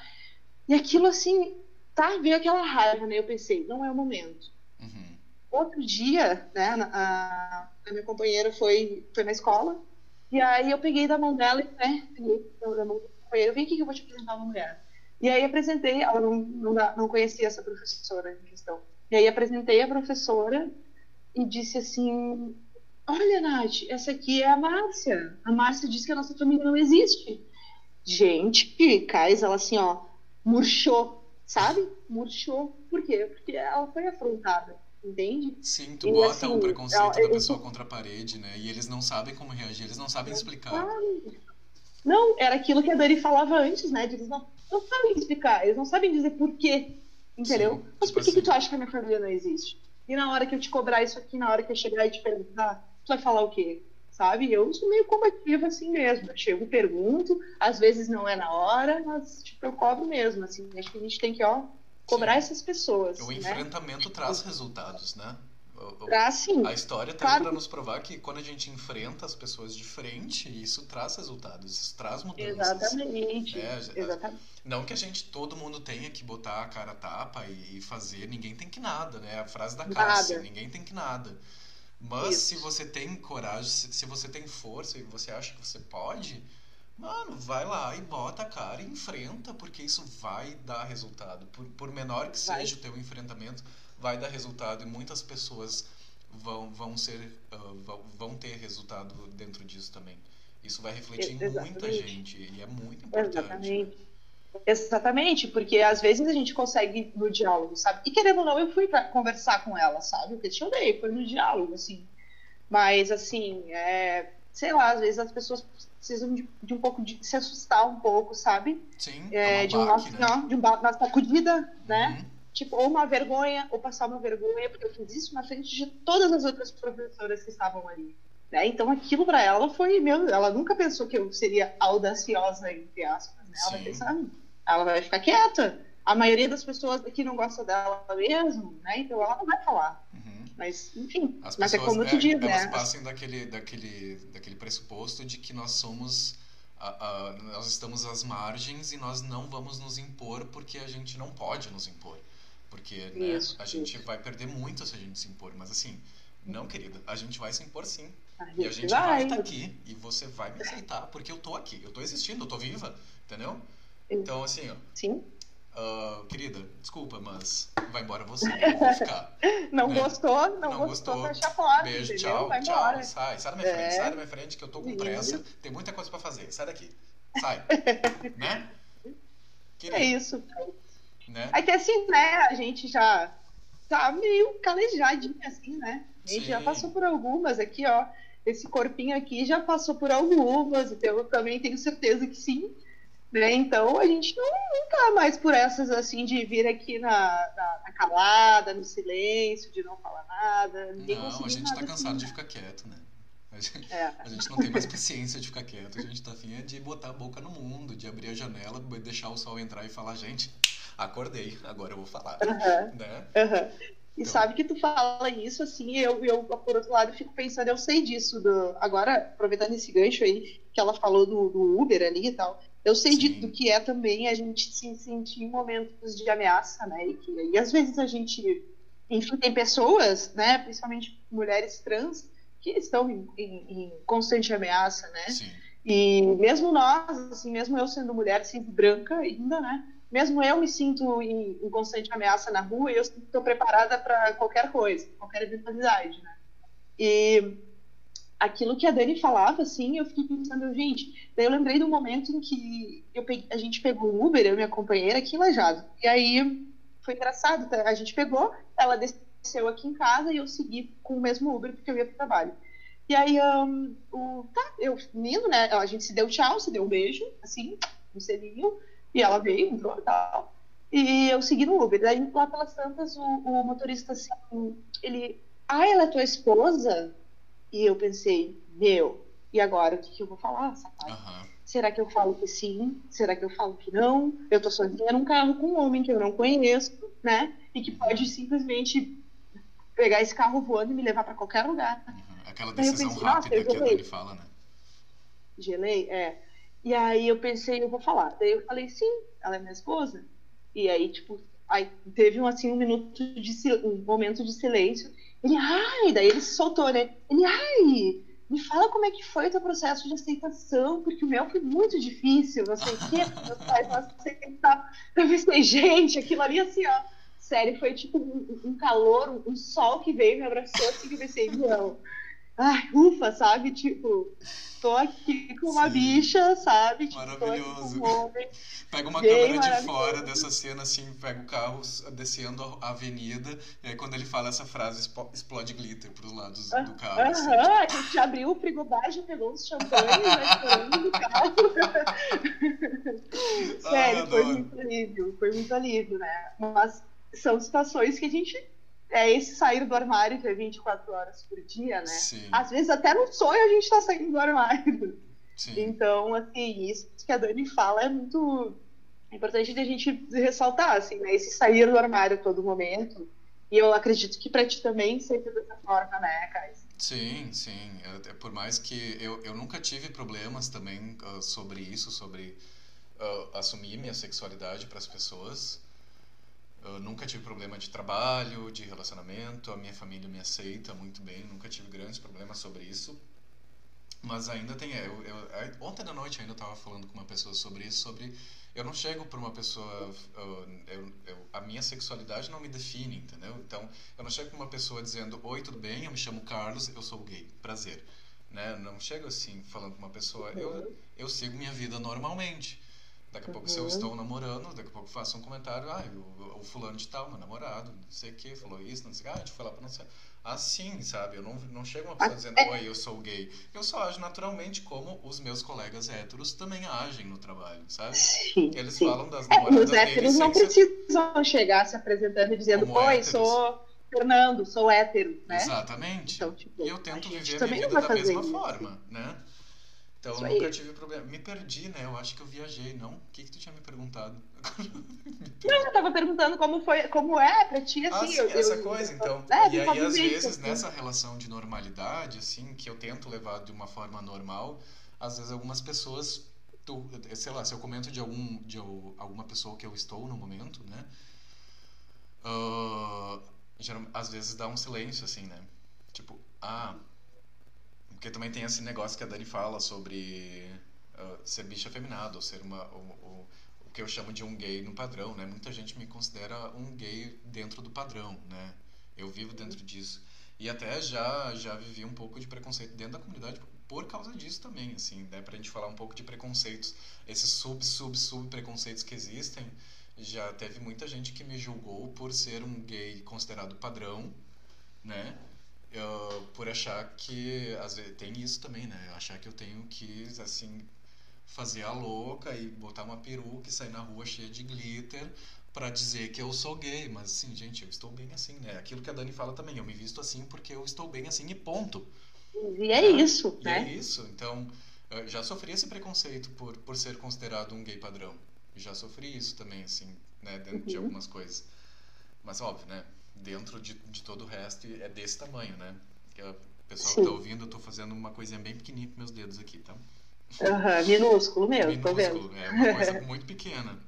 Então, né? Sim. Mas existe também. Mas, mas existe, é isso, né? A gente também tem que falar sobre esses preconceitos que mesmo É. sejam pequenos, né? São, são, é a tua história, é a tua É. vida também, né? Até da minha história, a Dani falou, outra coisa muito importante que ela falou foi sobre a gente não, não tem o direito de arrancar ninguém do armário, né? Tem gente que adora fazer isso, né? Vamos, vamos botar a palavra fofoca aqui, eu não sei se é a palavra certa, mas a fofoca aqui no interior, então, principalmente, né, corre solta. E eu Sim. me lembro da, da- do momento da Dani, quando ela estava se descobrindo, ah, ela teve, ela sofreu muito com isso. Muita gente ficou sabendo sobre esse movimento que ela estava fazendo por outros, não pela boca dela. Ela não Uhum. teve muitos direitos ali, não- as pessoas não deram direito para ela de fazer isso por ela mesma. As pessoas simplesmente comentaram e eu fiquei sabendo, aí ela falou sobre essa história. Eu fiquei sabendo sobre isso, sobre ela, através de uma terceira pessoa que nem era uma pessoa muito próxima dela e nem muito próxima de mim. A pessoa um dia chegou para mim e falou: "Ai, olha só, eu fiquei sabendo, a pessoa já tinha ficado sabendo por outros e que daí foi repassar para mim, né? Já começa assim, né? Fiquei sabendo que a Dani tá ficando com meninas. Só que assim, ela. é, primeiro erro, né? Passou uma informação que é direito da Dani de passar, né?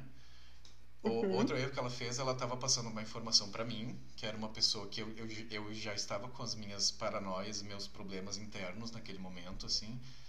E ela olhou pra mim, me considerando uma pessoa, um homem hétero, achando que eu ia julgar, mas na, na verdade ela, me, ela aquela informação me causou um troço na minha cabeça. Foi um dia de tarde que a gente tava ali, essa pessoa chegou e me largou essa informação, assim, ó, toma essa bomba aqui, achando que era uma bomba, né? Eu lembro que eu, eu saí, eu fui pra piscina, eu nadei, eu, eu dei um tirão, assim, de 3 mil metros, nadei direto, porque eu tava tão nervoso, tão nervoso, e eu entrei na piscina e comecei a pensar, tipo assim, eu não tava brabo com a Dani por ela ser lésbica, eu não tava brabo por ela não ter me contado, sendo que era a minha melhor amiga da vida, eu tava pensando, tipo, mano, a Dani está dando esse passo, e o, o que que eu faço, sabe? O que, Sim, quem sim. eu sou, o que, o que, o que, o que que tá acontecendo comigo? E eu, e, e eu, e agora? Sabe? Me causou esse, esse estalo, assim, na minha cabeça. Eu me lembro que eu nadei pra caralho, e eu cheguei em casa, minha mãe me olhou, tava branco, meu coração tava na garganta. Minha mãe queria me levar pro hospital, assim, de, de tão mal que eu tava, assim. E eu, eu tava anestesiado, eu não tava nem pensando. E aí depois disso se pass- se passou um tempo que a Dani não me, não me contou, né? Ainda não estava confortável. E aí teve um dia aí que eu acabei ficando com o celular dela e ela ficou paranoica porque ela esqueceu o celular na minha casa, porque eu ia receber mensagens e eu ia ler e aquela coisa. Eu não li nada, né? E aí no dia seguinte, que ela deixou o celular comigo, eu fui devolver o celular para ela e aí ela me chamou para dar uma caminhada com ela. A gente foi caminhar, descendo a 7 de setembro aqui em Moinhos. E essa cena foi linda, foi muito legal. Que daí ela resolveu me contar. Ela falou, ah, ela estava preocupada sobre se eu tinha lido alguma coisa no celular dela, né? E aí a, Uhum. gente, a gente foi descendo e aí ela disse, ai, Kais, eu quero te contar uma coisa. Ahn, eu sou bi, ela, eu, eu tive esse momento, né? Muitas pessoas, muitos gays ou lésbicas têm um pouco esse momento, né? Pelo menos na minha época, muitas pessoas primeiro se Uhum. diziam como bissexuais antes de, de se falar como gays ou lésbicas, né? Ela me disse, ai, Kais, então, eu sou bi, eu tô ficando com uma menina e tudo mais. E aí a gente chegou numa esquina, e aí eu segurei a mão dela, que ela fala contar a cena da gente andando de mãos dadas, eu segurei a mão dela e eu comecei a chorar. Eu falei, Dani, eu acho que eu também. Eu tô perdido, eu não sei o que fazer. Desde que eu descobri, eu já sabia. Falei pra ela, eu já sabia, e desde que eu descobri isso, eu tô. Eu tô tentando entender que eu preciso dar esse passo também. Porque eu não tô feliz com o que eu tô fazendo. Eu tava namorando com uma menina na época. Né? Sim. E eu falei, Dani, daí a gente sentou numa esquina, assim, no- na, na calçada, e a gente ficou conversando e choramos. E, e ela falou, meu Deus do céu, eu nunca pensei que tu ia me dizer que, que né, tu também. E eu não tinha ficado com nenhum cara naquele momento, eu queria fazer isso. E aí Uhum. daí só evoluiu, eu acabei, eu terminei com a minha namorada naquele momento. E aí se passou um tempinho em que eu comecei a me aceitar um pouco mais. E aí fiquei com o meu primeiro cara, mas o meu estalo, o meu momento, esse foi essa Foi esse. é, foi a partir de uma fofoca que fizeram da Dani pra mim, né? Uhum, uhum. Sim, e olha como é importante isso, né? Que eu já vinha falando antes da palavra, né? De a gente colocar para fora as coisas, assim, que a gente está sentindo e de dizer, porque daí elas passam a tomar uma forma diferente, né? Do que se elas estão aqui dentro de ti, se elas estão dentro do teu pensamento. Tenho certeza que vocês conversaram muito sobre isso, né? Nossa, sim. tu e ela, tu, enfim, outras pessoas que tu compartilhou isso no início. Então, é é importantíssimo a gente ter com quem abrir, né, e, e com quem falar. E, mas olha isso, né, de, de saber da tua amiga por outras pessoas que tu nem era próxima, né? Uhum. Então, a, e como isso é ruim, porque ela, imagino que a Dani também estava passando por algumas, é, se entendendo, se compreendendo o que estava acontecendo, né? Toda essa, essa mudança. E aí, eu imagino que ela queria ter um momento, não sei se especial, vamos colocar assim, mas um momento em que ela conseguisse colocar isso para ti, dela, né? né? Falar para ti, né? E aí, tipo, veio uma outra pessoa aleatória e veio com esse, né? Veio, com- veio trazendo isso para ti. Ah, isso é muito complicado, porque a gente obriga as pessoas. A gente não, né? Mas talvez a gente às vezes faça isso, né? É. De cobrar que a pessoa saia do armário, né? Não vou, É. não vou me fazer de tanto aqui, não. eu, Mas, às assim, eu de como. isso e, e depois eu fico pensando, tipo, puta, não é, minha, não é, É. meu papel decidir esse momento, né? Mas Sim, eu, te, eu tenho, eu faço a minha meia culpa, eu tenho uma mania de, de falar com as pessoas que não saíram de, né? Vamos lá, gente, vamos dar espaço. Mas assim, eu não tenho É. que estar falando isso pras pessoas, né? Sim, mas sabe que é, às vezes eu acabo talvez fazendo isso, não, não consigo me lembrar de uma situação específica assim que eu me senti incomodada nessa, nessa, nesse, nesse sentido, né? De tipo, internamente ficar cobrando, tipo, meu, vamos lá, sabe? De uma pessoa que, tipo, nossa, nunca assumiu a sexualidade em lugar nenhum, assim, mas, tipo, sempre tava saindo com, com, com- que eu sabia, né, com, com outras pessoas do mesmo sexo e tal, e tipo, é uma pessoa gay, né, e, e eu ficava pensando, meu, não é, às vezes eu acho que não é muito justo, sabe, ao mesmo tempo, Caio, porque assim, eu ficava pensando, porra, eu, sapatão lá, eh, tipo, dando a minha cara tapa, sabe, permitindo que, fazendo e lutando para que tua existência eh, seja mais leve, que tu possa se relacionar com as pessoas que tu quiser, e tu também não tá fazendo isso, sabe? Sim. Então é uma linha muito tênue É. que existe de a gente cobrar essas pessoas de um jeito muito incisivo e, e chato e ruim, né? Mas de a gente também ter isso de querer que as pessoas, tipo, se conheçam, sabe? Te falem sobre isso, né? Tipo, não é tu forçar a pessoa a, a É, eu- sair do armário. É assim, eu, pelo menos, é- eu quando eu converso com as pessoas sobre isso, eu me enxergo, né? Posso estar errado, às vezes a gente se vê errado, mas eu me enxergo, eu, eu, eu tenho uma preocupação com essas pessoas. Então, eu- quando eu chego para elas para falar sobre isso, eu, tô preocupado com elas viverem a vida que elas querem realmente viver, sem ficar se escondendo, né? Uhum. Mas aí eu tenho que ficar tentando me controlar também para não passar dessa linha tê- tênue que tu falou, para não virar um chato que, Isso. que fica tentando controlar o momento que não é meu, né? É de outra pessoa. uhum. É, É, é, é- é complicado. Acho que a gente tem que estar sempre é, em alerta nessa questão, assim, né? Pra gente estar se cuidando e tal. Mas, claro, né, isso nunca afetou nenhuma forma de, de acolhimento da, da, parte com pessoas que, que não, não saem do armário. Até isso, realmente, como tu fala, é de preocupação, né? Porque deve ser difícil ter uma vida assim, ah, às escondidas, né? De um jeito que tu tem que ficar cuidando tudo aquilo que tu faz, né? É, é e, de de de que é redes sociais. É, e, eu, e aí eu fico lembrando que a minha mãe veio da pior, acho que talvez por isso que foi muito difícil para ela. Apesar de que meu pai, quando eu falei para ele, disse: Minha filha, né? Eu te conheço desde pequena, eu sabia disso, sabia que tu. Enfim, ele não falou lésbica, né? Porque talvez seja difícil para essa geração usar essas palavras, mas ele falou: Eu sabia de ti. E para minha mãe foi, nossa, foi todo um processo, mas acho que ela ficou em choque porque ela viu eu como uma menina, sabe? Sim, Então isso, isso que tu falou de que viam a, né, de que viram a Dani, foram ti, a minha mãe mesmo ela viu.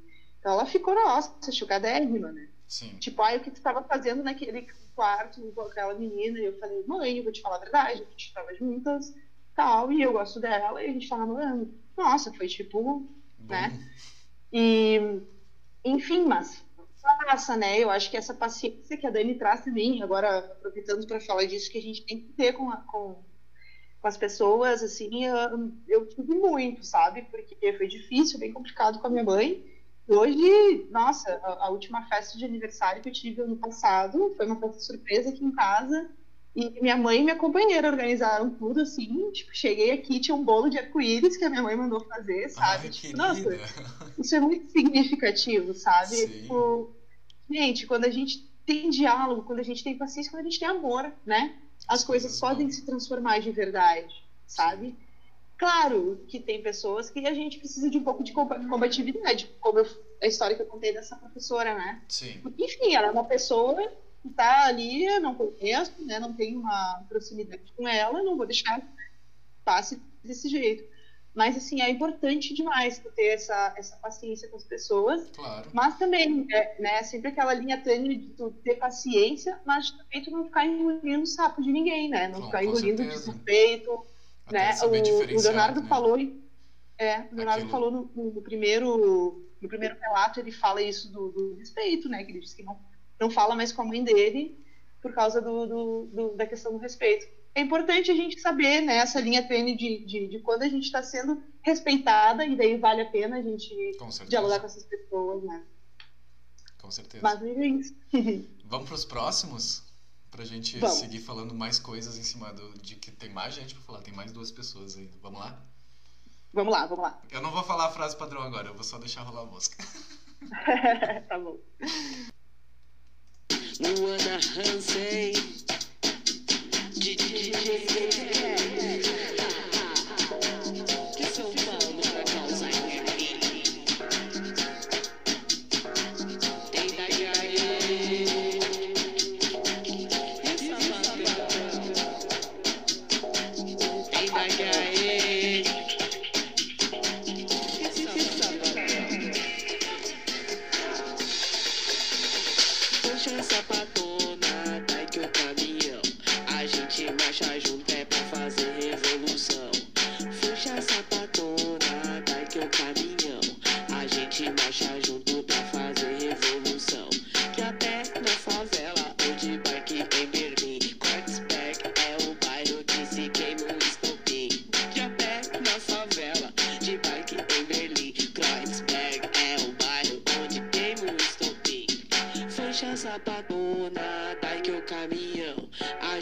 marcha junto é pra fazer revolução.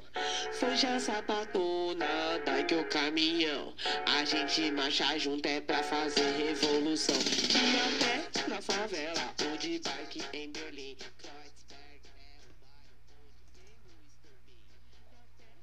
Oi, gente. Não sei que, em que horário que vocês estão ouvindo o podcast, mas, enfim, bom dia, boa tarde, boa noite. Meu nome é Giana Miquela Corrêa, eu tenho 25 anos, eu moro em Lajeado faz uns três anos. Eu sou bissexual, embora esteja num relacionamento de longa duração com um homem, ainda assim sou bissexual. Sobre o meu processo de aceitação interna, uh, eu acredito que para diferente de muitas pessoas né, do, do grupo, uh, para mim tem sido muito mais fácil.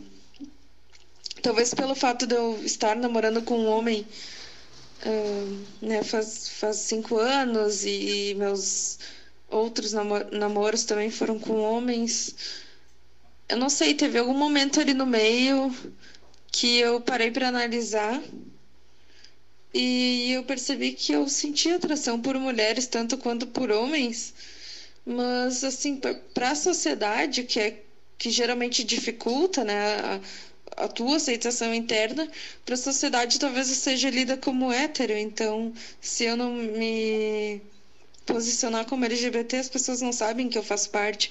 Mas assim, para né, eu aceitar isso, talvez pelo fato de, né, eu já militar a favor e defender, talvez, eu imagino que para mim tenha sido mais fácil porque eu já, já, já defendia isso, sabe? Então foi só questão de eu parar para fazer a autoanálise e perceber que eu não só defendia, mas eu também faço parte do, do grupo, né? Acho que foi mais ou menos assim.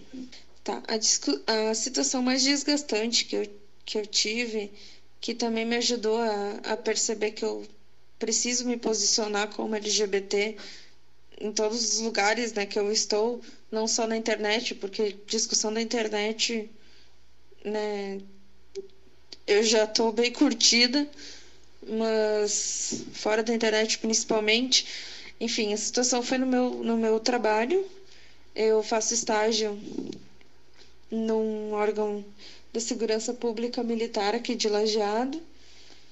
E como toda instituição militar, a maioria dos integrantes é dos militares né, são bolsonaristas e todas as características que vêm em consequência de ser bolsonarista, como ser preconceituoso, principalmente homofóbico. Mas enfim, a situação foi com duas pessoas que hoje nem estão mais trabalhando né, na corporação, se aposentaram. Mas aconteceu que antes da eleição né, de 2018 estava rolando um, boato que o então candidato a governador, que hoje é o governador, né, o Eduardo Leite, fosse gay. E com essa com esse boato vinha os comentários em forma de piada, né? Aquelas piadas que não são piadas, mas enfim, sobre não votar no Leite porque ele é gay, né? Ignorando totalmente propostas, enfim, ignorando tudo que as piadas vinham sempre no sentido de não votar nele porque ele era gay, porque ah, ele dava o rabo e blá blá blá blá blá. E só que teve uma vez que então veio uma pessoa para ser atendida ali e começaram a falar nisso. E aí o papo começou a sair de, só de piada, começou já a entrar na, na questão da, da ofensa explícita, assim. Uh, e uma das pessoas disse que, que, que pra. A frase foi a seguinte: para mim, gay não é gente. E eu né, tava ouvindo quieta até então e eu para lá. Eu sou bissexual. Eu eu tô no grupo que tu tá dizendo que não é gente, então pra ti eu não sou gente. E daí a pessoa desconversou, tipo, como se quisesse dizer que só seria dois homens, né? Mas É que tem toda aquela questão de duas mulheres para algum, pra alguns homens serem vistos simplesmente como fetiche, enfim, isso é outra história. Mas enfim, aquilo lá me, me bateu e eu, e eu ouvi aquilo e eu não consegui ficar quieta, aquilo saiu espontâneo, assim. E daí a gente teve uma, uma discussão ali, depois eu fui me tranquei no banheiro para chorar, porque eu tava muito nervosa. E quando eu contei pra minha mãe, né, que tinha acontecido isso, ela não entendeu que, que aquilo lá foi diretamente para mim.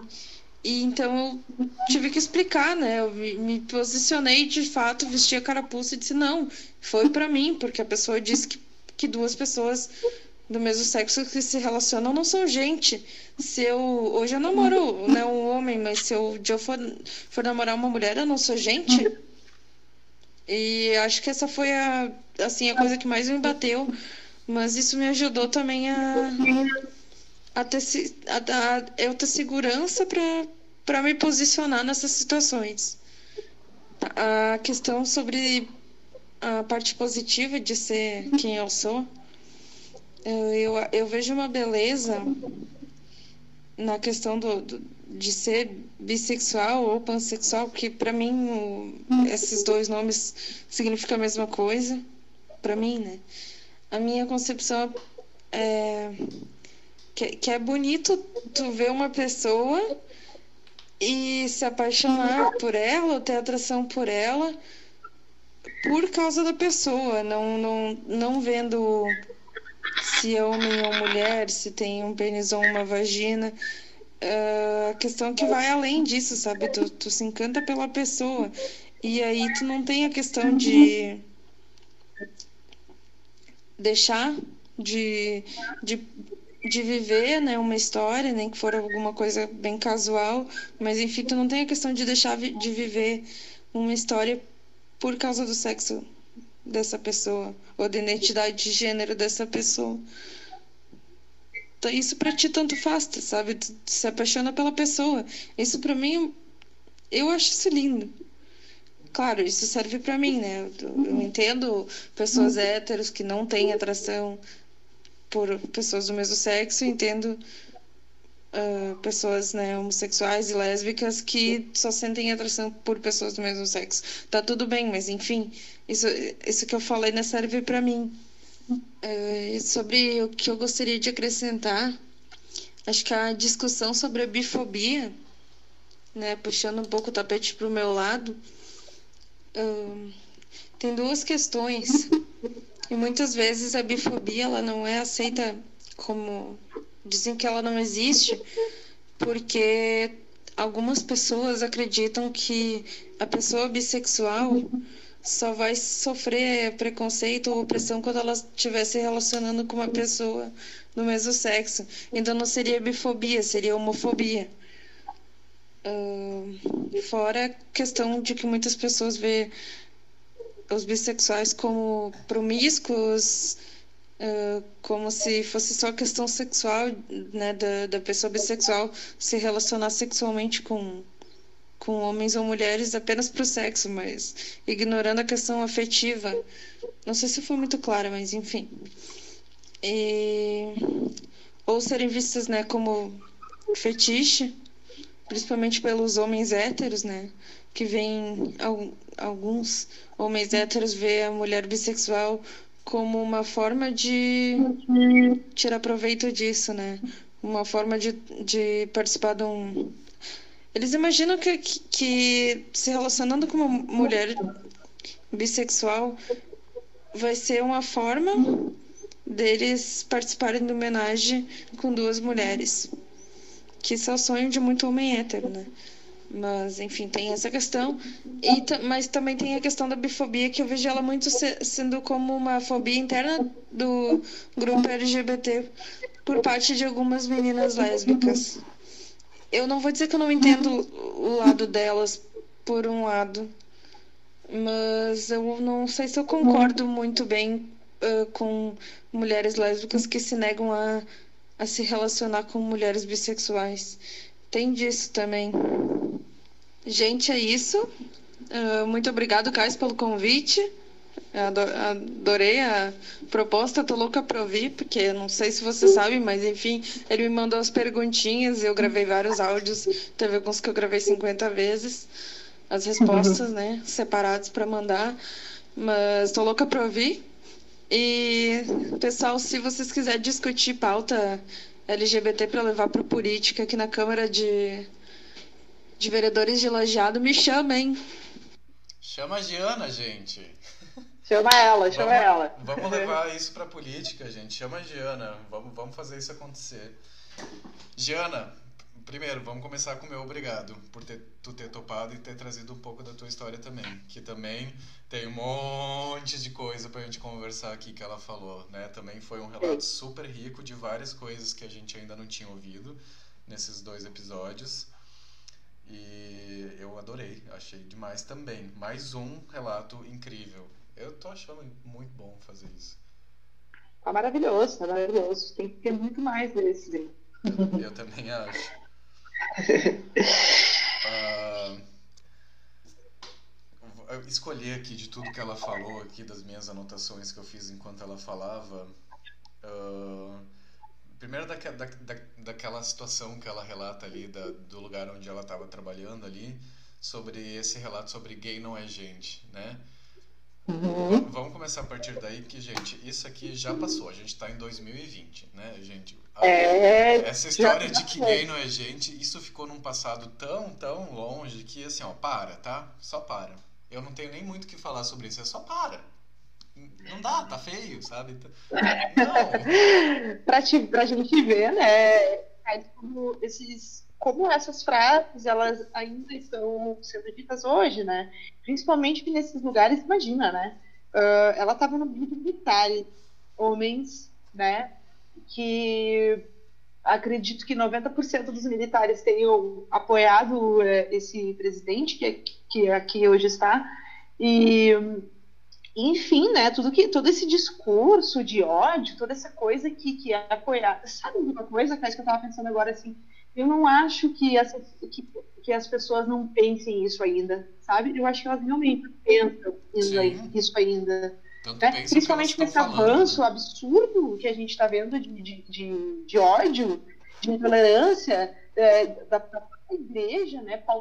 Pautando aí a- os direitos civis, né? A gente está num estado que não é laico, por exemplo. Então as pessoas, assim, ó, elas simpatizam com, com esse discurso, sim, sabe? Uma coisa que a Diana falou ali de, de, de piada, que ela fala, ah, é porque até então eram piadas e não, não eram ofensas.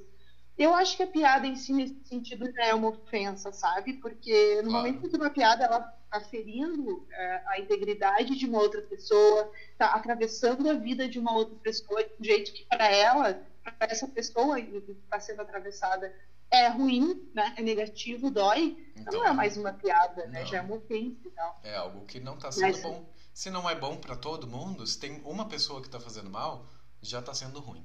Então, Já, é não serve. já não, já não pode ser bom para ninguém, Já né? não serve, exato. Exatamente, já não tem que ser bom pra ninguém, né?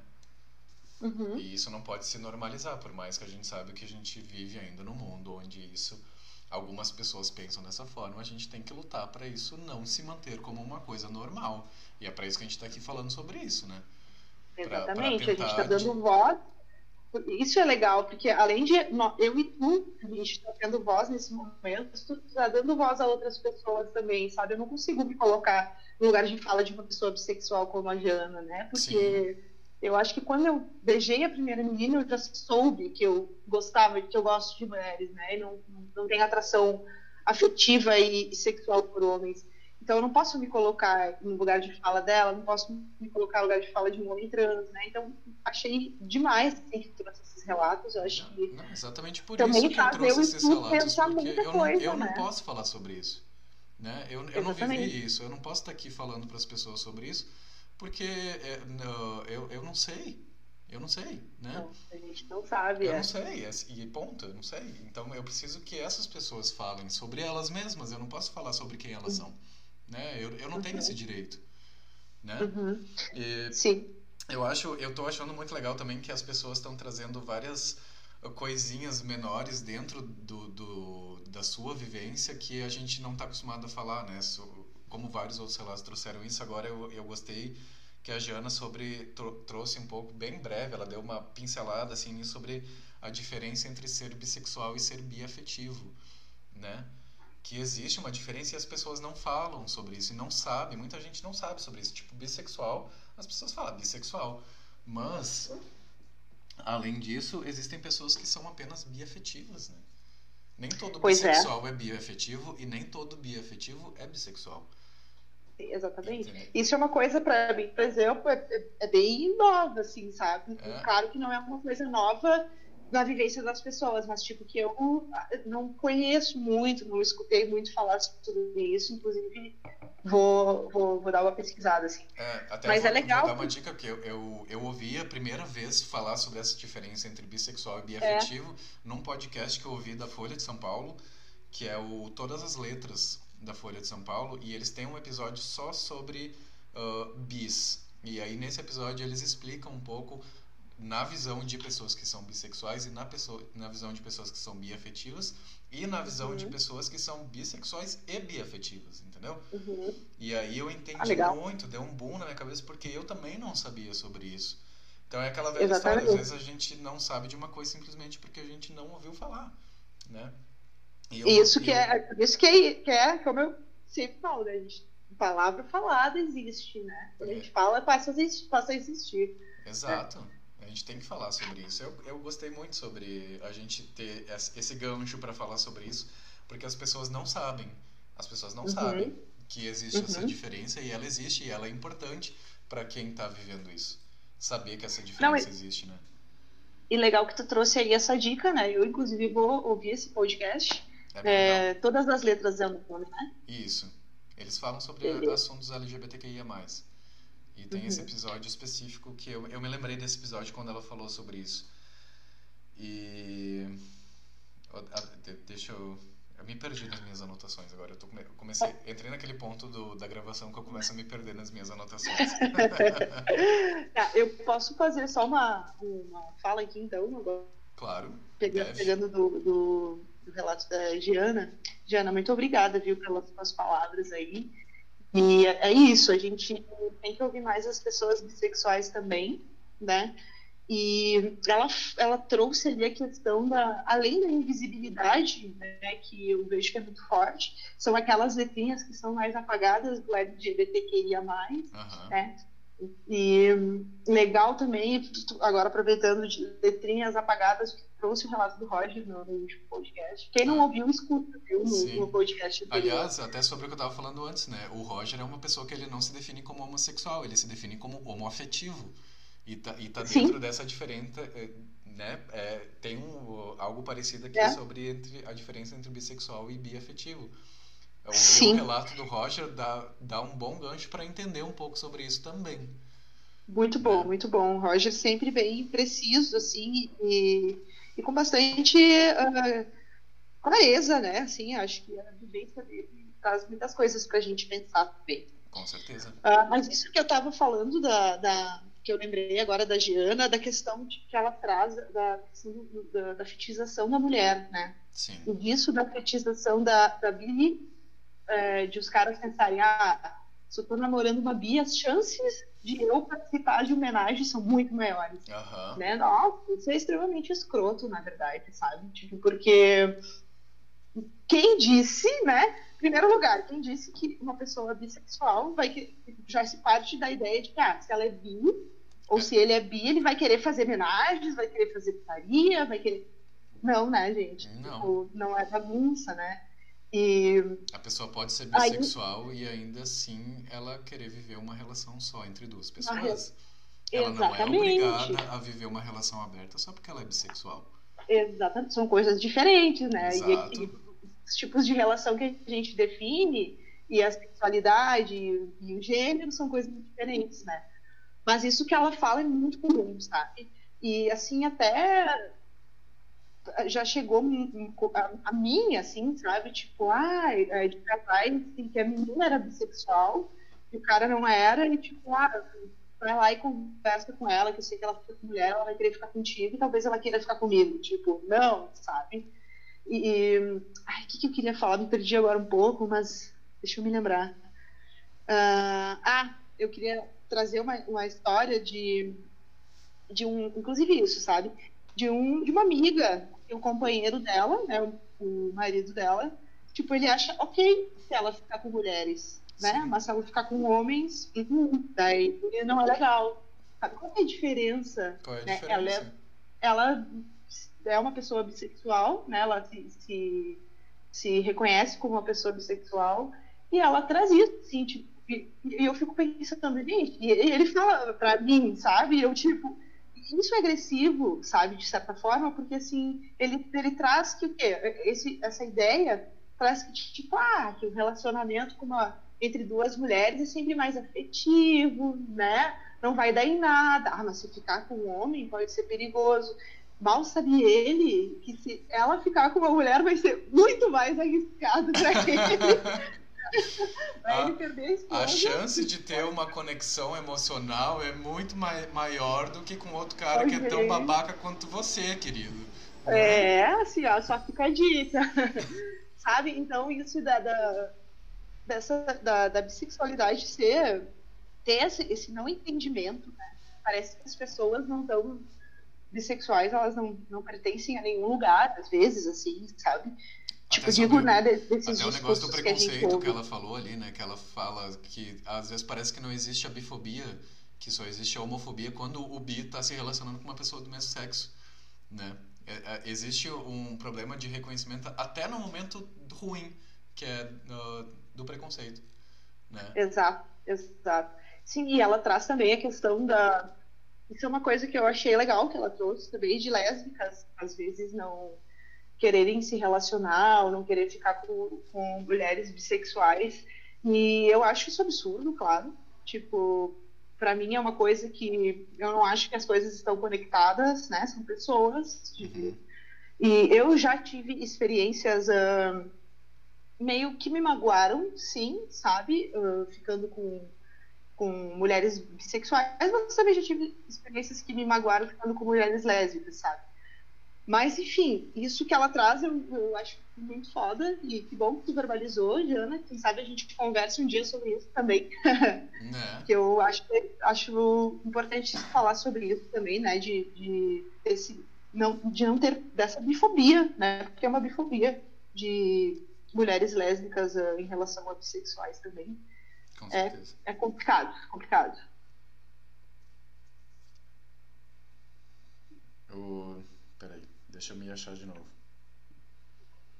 É, é, outra anotação que eu tinha feito era isso. Eu queria saber realmente a tua, a tua opinião sobre isso, sobre mulheres lésbicas que se negam Uhum. a falar sobre Claro isso. que assim a, a gente tem vivências, experiências, né? Às vezes a gente faz um, um- um misto de tudo e fica achando que, aquela, que o problema é a sexualidade daquela pessoa, Uhum. né? E na verdade não, as pessoas é que fazem suas escolhas, digo assim, escolhas de magoar as outras ou não, né? Uhum. Então, eu acho bem ruim né, essa questão de, de mulheres. E eu conheço, inclusive, mulheres lésbicas que não, não curtem eh, ficar com mulheres bis. Então, tipo, já, não vou dizer que fui excluída, mas já senti um afastamento Sim. de, de duas amigas lésbicas, porque eu comecei a me relacionar com uma menina bi naquela época.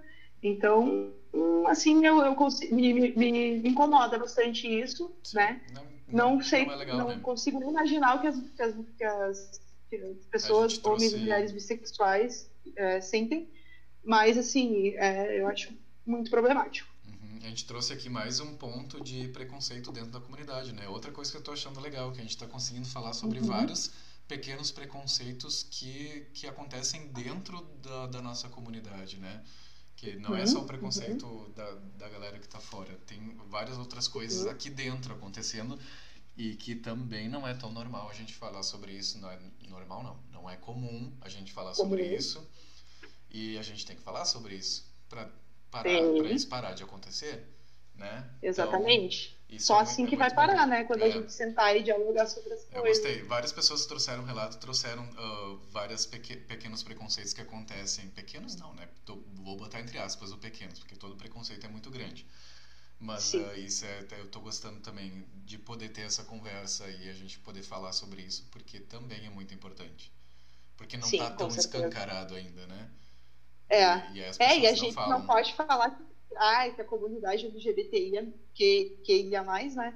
É totalmente mil flores, Não, todo mundo se é. bem, tem atravessamentos, né? Não. Tem vários pensamentos, vários sentimentos. E, infelizmente, tem é, vários preconceitos dentro É, da comunidade também, né? E, e va- vamos ser justos, né? Toda, se tu une duas pessoas a partir do momento que não é só contigo. Eu comigo mesmo, quando eu vou deitar às vezes de noite, eu fico brigando comigo na cama para conseguir dormir. Se eu brigo comigo mesmo, quando junta duas pessoas, isso já começa a trazer questões. Quando tu junta várias pessoas, vai trazer várias questões. E, Exatamente. e, e tá tudo bem, desde que a gente sente e converse, não fique se julgando em silêncio, né? Uhum, uhum. E que bom, por isso que é legal a gente fazer, conversar com outras pessoas também, né? Tá ouvindo outras pessoas diferente das nossas realidades, porque a gente só fica sabendo assim, né? Eu não, Claro. não passa. A gente não tem uma, um, um horário na, na Rede Globo para falar sobre LGBTQIA. Exato. É aque- aquele Né? problema da representatividade, né? Isso. Que A gente só vai saber entre nós, né? As- É, até o, o próximo relato do Anderson fala um pouco sobre não ter muitas referências, daí eu acho que a gente pode falar um pouco mais sobre isso, que eu acho que é bem legal. Inclusive, de repente, vamos chamar o Anderson para falar agora, daí a gente já emenda e fala sobre isso, pode ser? Vamos, vamos sim. Bom Então tá. momento. Então, ah, agora eu vou falar de novo, a gente já volta, tá, gente? What are you looking at?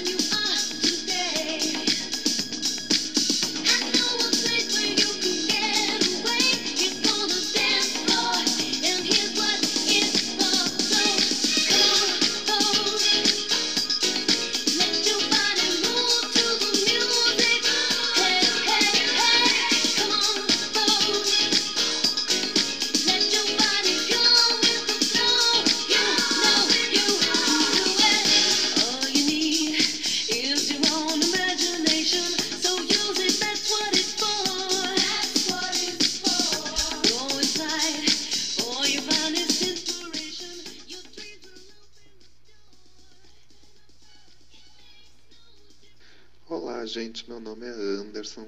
Eu sou arquiteto, nasci no interior do Rio Grande do Sul, uma cidadezinha pequena, onde, sei lá, eu nem tinha referências do que era ser gay. Eu só sentia super inclinado aos homens, mas eu não sabia o que isso significava.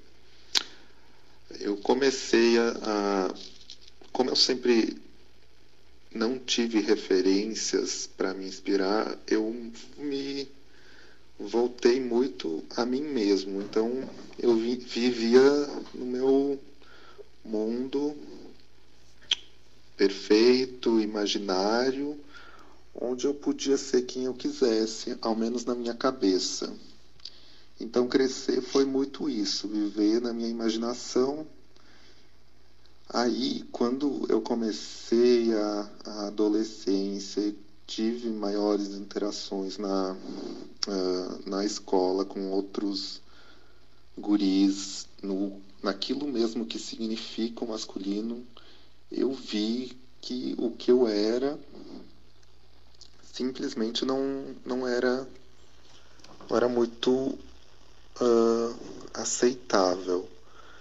Mas eu não sabia o que era, eu não sabia o que era a definição de ser gay. Eu só sabia que o jeito que eu me comportava não era aceitável. Isso sempre ficava na minha cabeça, porque essa não aceitação vem muito também do todo masculino da sociedade que a gente vive hoje, porque o masculino o feminino não é permitido. Então eu sempre me senti deslocado e sem referências nesse, nesse interior.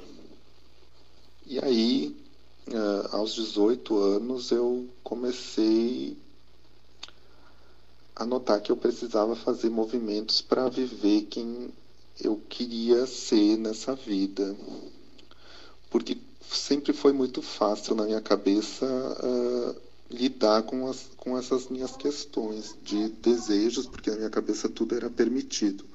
Eu só achei que eu precisava um lugar para explorar isso. E aí eu vi que essa cidade que eu morava não era o lugar que eu devia estar. Então foi aí que eu fiz movimentos para para me mudar para a capital do Rio Grande do Sul, para Porto Alegre, no caso, e começar a estudar arquitetura. Foi aí foi que eu comecei a tomar consciência que tinham milhões de outros tipos de sexualidade, milhões de outros tipos de se expressar afetivamente. E foi aí que eu comecei a ter referências de quem eu queria ser, de como eu queria me comportar e também de ser aceito uh, como pessoa, como indivíduo. E foi aí que eu comecei a tomar consciência realmente com definições de quem eu era e poder me explorar. Óbvio que o que é se explorar, é, o que é ser aceito, o que é ter referências, acho que isso, isso te leva até um ponto de, de conhecimento. Mas no meu caso, é, a maior dificuldade que eu sinto ainda é me relacionar com essas pessoas do, do interior que não entendem isso que ainda tem um, um estigma muito grande sobre o, um mesmo feminino, porque eu certamente me identifico como um gay super afeminado, com trejeitos muito femininos, eu amo isso.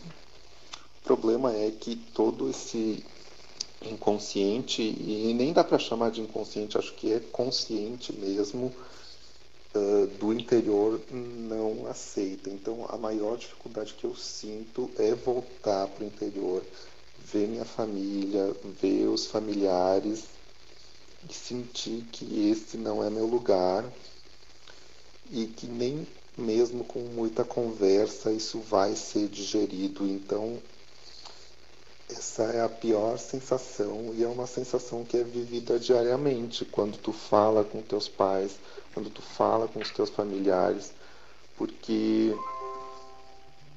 o preconceito que tu vive na rua é ainda existe mesmo agora aqui em São Paulo, mas é um preconceito que tu consegue ainda driblar, sabe? Tu consegue fazer um carão, tu consegue se juntar com os teus amigos e dizer eu não vou aceitar isso.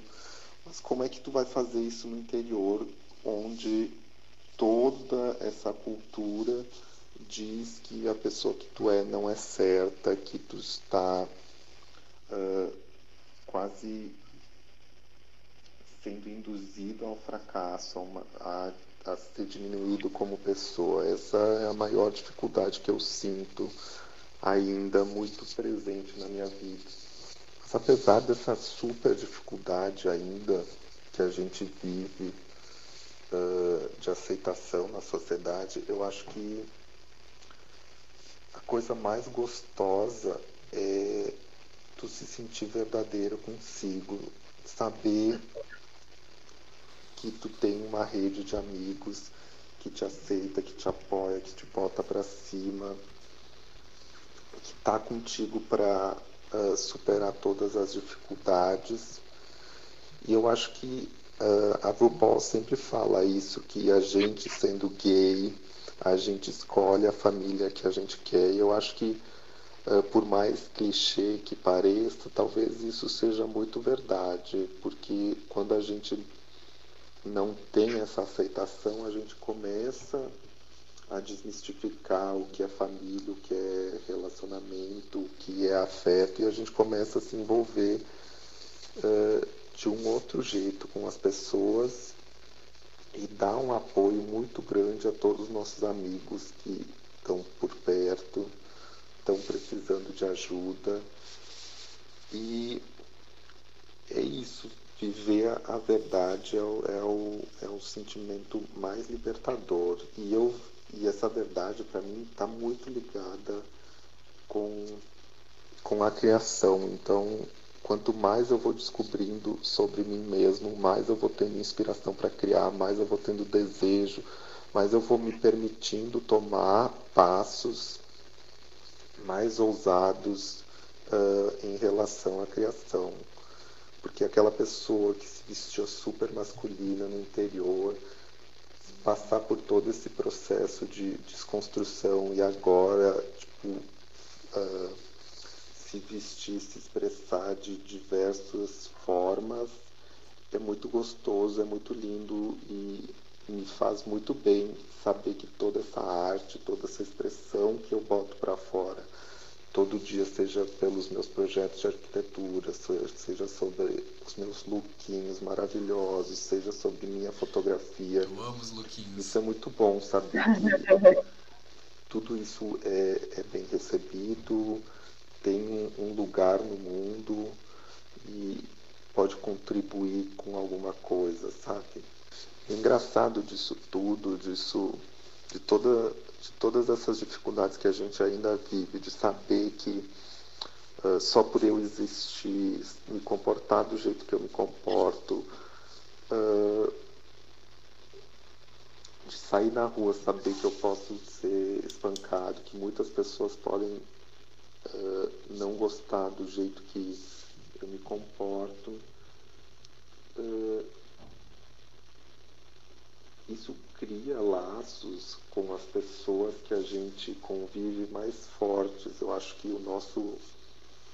Eu acho que a mensagem é essa, sabe? Nos envolver cada vez mais com, com as pessoas que nos apoiam, com a nossa comunidade, para a gente formar cada dia mais um, laços mais fortes, mais afetuosos, para que a gente cresça mesmo como como movimento comece a, a exigir cada vez mais que a gente seja visto e, e, e, nem seja. Acho que a questão é, é nem ser aceito, mas é que seja ao menos respeitado como ser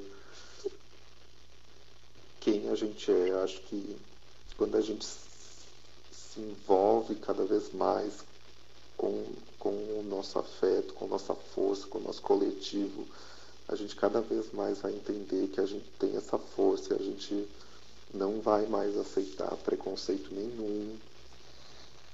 E a gente vai saber que sempre vai ter alguém do nosso lado para nos defender, seja nossa amiga, seja nosso amigo, a gente vai ter essa rede de apoio, a gente vai crescer coletivamente como esse, esse consciente coletivo de não tolerar mais preconceito. Tem algo que eu amo, que eu esqueci de falar, de ser essa pessoa fora do comum, fora do, do que as pessoas dizem diferente, é que Bom, quando a gente aceita que a gente é diferente, entre aspas, que a gente não é o comum, a gente ganha uma liberdade que é enorme, que pode ser muito assustadora, mas pode ser muito boa também, porque, ok, então a gente tem essa liberdade, então a gente pode se expressar do jeito que a gente quiser, da forma que a gente quiser, ou seja, a liberdade de ser diferente, de ser fora do comum, nos proporciona isso, a gente escrever o que a gente realmente quer para a nossa vida, entender como a gente quer se comportar, como a gente quer demonstrar afeto, como a gente quer viver. Então a gente pode parar de se basear muito nesse, nisso tudo que é vendido por Hollywood desse casal perfeito, homem e mulher que vai ter dois filhos, um cachorro. A gente pode parar de se basear nesse referencial do que é sucesso. A gente pode simplesmente começar a criar e entender quem a gente realmente é em busca do nosso sentido maior de vida. Claro que parece muito filosófico tudo isso, mas eu acho realmente que cada um tem um desejo de, de se entender, de se explorar, de mesmo algo que queira mostrar para o mundo. E a gente sendo uh, diferentes, de novo, entre aspas, é que a gente tem vantagem nisso, que então tá, a gente vai ser diferente, a gente vai se explorar cada dia mais, a gente não vai ter amarras nenhuma, ou lutar para a gente não ter amarras nenhuma, para cada dia a gente se entender, se explorar mais e esperar que a cada dia a gente se entenda mais,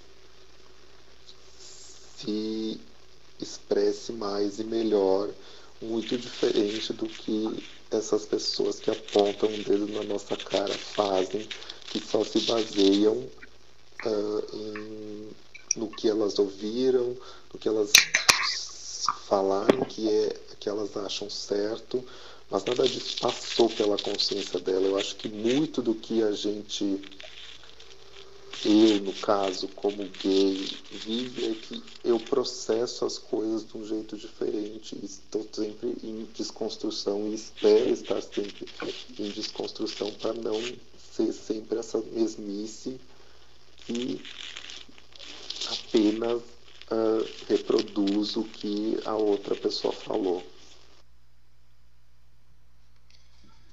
É isso. Bom, Anderson mandou um outro papo filosófico pra gente conversar agora e, e também tem caldo. Todo mundo mandou muita coisa, né? Eu, eu devia fazer um episódio para cada relato, eu acho, né? Pra gente poder, assim, ó, falar sem parar. Porque é, exato. é muito bom, é muito rico tudo, tudo isso que todo mundo falou. Eu gostei do negócio que o, que o Anderson, ele fez um, um, um link com o final do da, da, primeira parte do episódio lá que o Matheus ele, ele manda um, no final o Matheus ele manda um recado pro pros héteros ou pros preconceituosos dizendo uh, gente assim ó você que tem preconceito você vai se fazer mal você vai me fazer mal e não vai mudar nada eu vou continuar sendo quem eu sou né e aí Sim. tem um negócio aqui que o Anderson a gente já falou sobre essa rede de apoio que a gente tem que procurar e a gente é bom para nós ter uma rede de apoio, né? Ele trouxe sobre essa rede de apoio que ele, ele, ele conseguiu criar em São Paulo agora. E, e aí ele fala depois sobre perceber que a violência ainda está aí mesmo assim. E quando ele percebe que essa violência ainda está aí, isso reforça ainda mais os, os laços dele com essa rede de apoio né? E é, eu achei interessante isso, tipo assim, você está tentando me, me violentar, você está reforçando muito mais o meu movimento, né? Mesma Exatamente, coisa né? Vem com mais falou. força ainda, né? Exato, aquilo que o Matheus falou, você tem preconceito, não vai mudar nada, você só está se machucando, está me machucando, e aqui o Anderson falou, você que está me violentando, você está inflando a nossa vontade de estar tá aqui, entendeu? Perfeito, perfeito. Então, É, assim, porque vem, vem, essa, vem essa coisa de, de, de a gente. Nossa, ele filosofou muito, foi bem legal.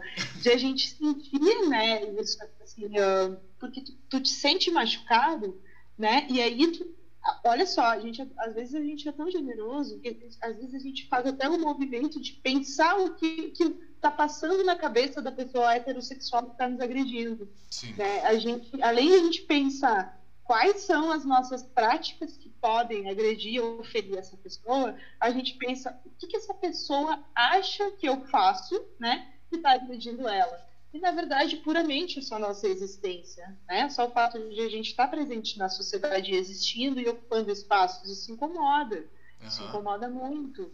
Né? E isso que ele traz de- da, da rede de apoio, a gente falou dessa importância, mas é, é fato isso. Né? Quando a gente se machuca, a gente vem com muito mais força, e não só nós. Né? As pessoas que estão ao nosso redor, que estão correndo com a gente, que estão nos apoiando, e principalmente acredito que são, além de, claro, tem pessoas que têm famílias que estão apoiando, algumas não, né? mas, mas esse acolhimento da, da comunidade LGBT que mais que a gente tem, nossa, isso reforça muito. Né? É, é, A gente tem aquela frase ah, mexeu com uma, mexeu com todas, né? que a gente traz no, no, no movimento feminista e tal. E é fato isso, né? Mexeu com, mexeu com as minhas, mexeu com os meus, você vai sofrer também. E não é uma coisa de, de egoísmo, tipo, ai, eu só me manifesto e só sinto quando é uma dor, tipo, de alguém que eu conheço, ou é uma dor de, de, de alguma lésbica, sabe? Não, não, a gente tá, eu acho que o motivo é maior. O que nos faz nos mo- movimentar, além da dor e da tristeza de ver uma amiga ou de ver um amigo sofrendo, é o que está por trás disso, né? Quando tu entende e percebe, nossa, mas o porquê de- dela estar sofrendo isso ou dele estar sofrendo isso. Aí é que a gente vê, se manifesta, né? Sim. Quando a gente entende a raiz do, do problema, a, a, a dor ela fica um pouco mais, tipo, puta que me pariu. E, e- aí É, vem o negócio, aquele negócio da raiva que a gente tava falando lá no começo também, né? E aí dá uma Aham. raiva lá dentro, e aí a raiva vem, e quando a raiva vem, né? É, aí a, frente, aí a né? gente tira o sofá, o sofá da bunda. Olha eu. A gente tira a bunda do sofá, a gente desce as, as escadas aqui, vai pra rua e vai olhar na tua cara e vai falar, tá errado. E eh, Exato. senta aqui, senta na minha frente, vamos conversar. Porque tá Uhum. errado. E a pessoa Aham. vai dizer, não quero falar isso. Não, agora tu senta aqui na minha frente. Senta na minha frente, a gente vai falar sobre isso. Porque tu não vai embora antes de tu entender tudo. Uhum. Né? E sabe isso que tu fala assim de a gente fazer esses movimentos, às vezes eu fico meio bem triste assim comigo e, e com o movimento LGBTQIA mais e tal, porque eu, eu vejo assim, a gente já tem isso como estatística e como dado de que as pessoas trans são são as que mais sofrem no nosso país, assim, de que o Brasil, melhor, que o Brasil é o que mais assassina pessoas trans, né? E aí eu fico pensando assim, pô, mas o que, que a gente faz efetivamente, sabe? Sim. O que, que eu, Jandra, faço, né?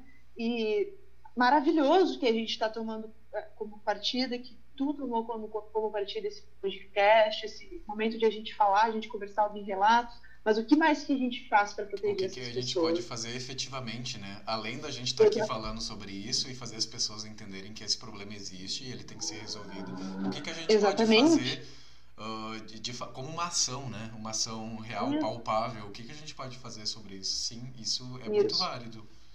É, é pensar. acho que a gente tem que, ah, ah, não sei, é um movimento assim básico e simples. A gente deixou que uma pessoa, é, como o presidente que a gente tem agora, assumisse o poder, né?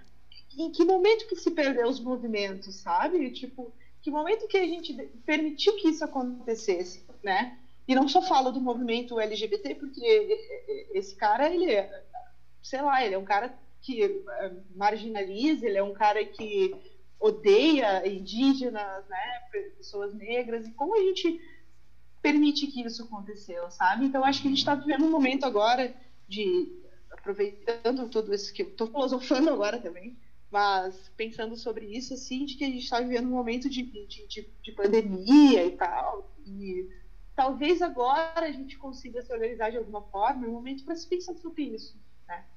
Que, que Brasil que a gente quer que pessoas a gente quer pessoas bem, a gente quer pessoas à margem marginalizadas, né? O que a gente está pensando efetivamente, Exato. né? Então, O que, que a gente acho vai é- fazer sobre isso? Isso. O que nós vamos fazer sobre isso? Ó, já tá, tá, tá, tá dado, né? É. O que a gente vai fazer com isso? O que, que a gente vai fazer sobre isso, né? Inclusive, tá, vamos trazer um link de volta ali para trás. A Giana falou aqui, ó, a gente vamos, vamos trazer para nossa cidade, Lajado. Se a gente tem pautas, a gente pode começar tentando levar isso para política, né? A gente pode começar a, a tentar cada vez mais, né? A gente já tem um pouco de representação dentro da política. Amém, né? Que bom que isso está Uhum, acontecendo, mas a gente precisa mais, né? Porque Nossa, a gente querendo ou não, mais, lá é o né? lugar que as, as coisas se definem, né? Então, Sim, vamos, sim. vamos, tra vamos trazer pautas, né? Fala, fala comigo, fala com a Jandra, fala com a Giana, fala com a Inauã, fala, fala, com, fala com alguém, entendeu? Começa a articular sobre isso, converse com pessoas sobre isso e para tentar levar isso até o ouvido de quem precisa ouvir, que é uma pessoa que pode tomar uma ação sobre isso. Ou você mesmo tome a ação, né? Vai lá e, Uhum, e, e uhum. bota a tua cara lá e, e represente, né? Também, Uhum, pode ser. Mas eu acho que, ah, infeliz... É, eu acho que se- se vamos todos, vamos mais fortes, né? Sim? Então, acho que é bem isso que, que o Anderson trazia também, né? Inclusive, maravilhoso relato, né? Eu acho que ele traz bastante isso, de- dessa força de que quando somos mais que um, né? E ele fala disso do, do interior também. da falta de remeteu a- representatividade, da falta de referências, ele fala, né? é muito Isso, legal. isso. Essa falta de referências é algo. Aos poucos a gente está vendo isso no, no canal aberto, de tipo ter referências que hum, tá, é, conseguem um pouco chegar o mais próximo das realidades que a população LGBTQI vive. Mas assim, ah, quanto tempo a gente ficou vendo, por- exemplo, gays na novela, gays na televisão, eram sempre ah, eram um jeito escrachado, Sim, né? Era gays coisa- era comédia, né? Teve Comédia, esse momento da televisão cômico. que botaram gay era pra fazer comédia, né? Exatamente, exatamente. E não dá, não dá. E sabe, e sabe que isso de referência é muito importante, principalmente quando se vive no interior, sabe, Cais? Porque eu morava lá no Guaiana e, como eu te disse, né, eu no início não conhecia pessoas LGBTs ainda, né, e o que me salvava, o que me acalentava era música. Tipo, eu sempre curti muitas bandas de, de punk feminista, daí as meninas, tipo, muitas lésbicas falavam sobre lesbianidades nas letras, sabe? E aquilo me ajudava muito, mas eram bandas de São Paulo, sabe? Era, uma, era coisas distantes da minha realidade, Uhum. né? Mas de- mesmo assim, de longe, eu conseguia na internet de escada da vida ter acesso a isso. E era maravilhoso, me, me ajudava muito, assim. Né? Então, eu aproveito o gancho para dizer que hoje a gente tem um mundo de informação, a internet está aí para isso, e aproveito para cobrar também, para dizer assim, meu, hoje só é LGBT fóbico quem quer, tá? Porque as coisas estão aí, né? Eu sei que é difícil tu falar isso para um senhor de 80 anos, para uma Sim. senhora de 90 anos, mas a gente está vendo um avanço de pessoas LGBT fóbicas muito jovens, né? Da nossa idade, Sim. entende? E, e é o quê? São porque querem. Exato, Para porque a mim, informação são porque existe, né? querem. Não tem aquela de, tipo, ai, mas é que a minha família sempre foi assim, sempre. eu- os, os diálogos. A minha mãe me, me colocava para ter aula de etiqueta, para ter aula. Sabe essas escolas de princesa? Eu participava disso, tá? Exato. Eu desfilava, eu tenho, tipo, milhares de, de faixas de concursos de beleza da cidade. Gente, E não foi por isso que andando hoje com eu livro na cabeça, princesa. tipo. É.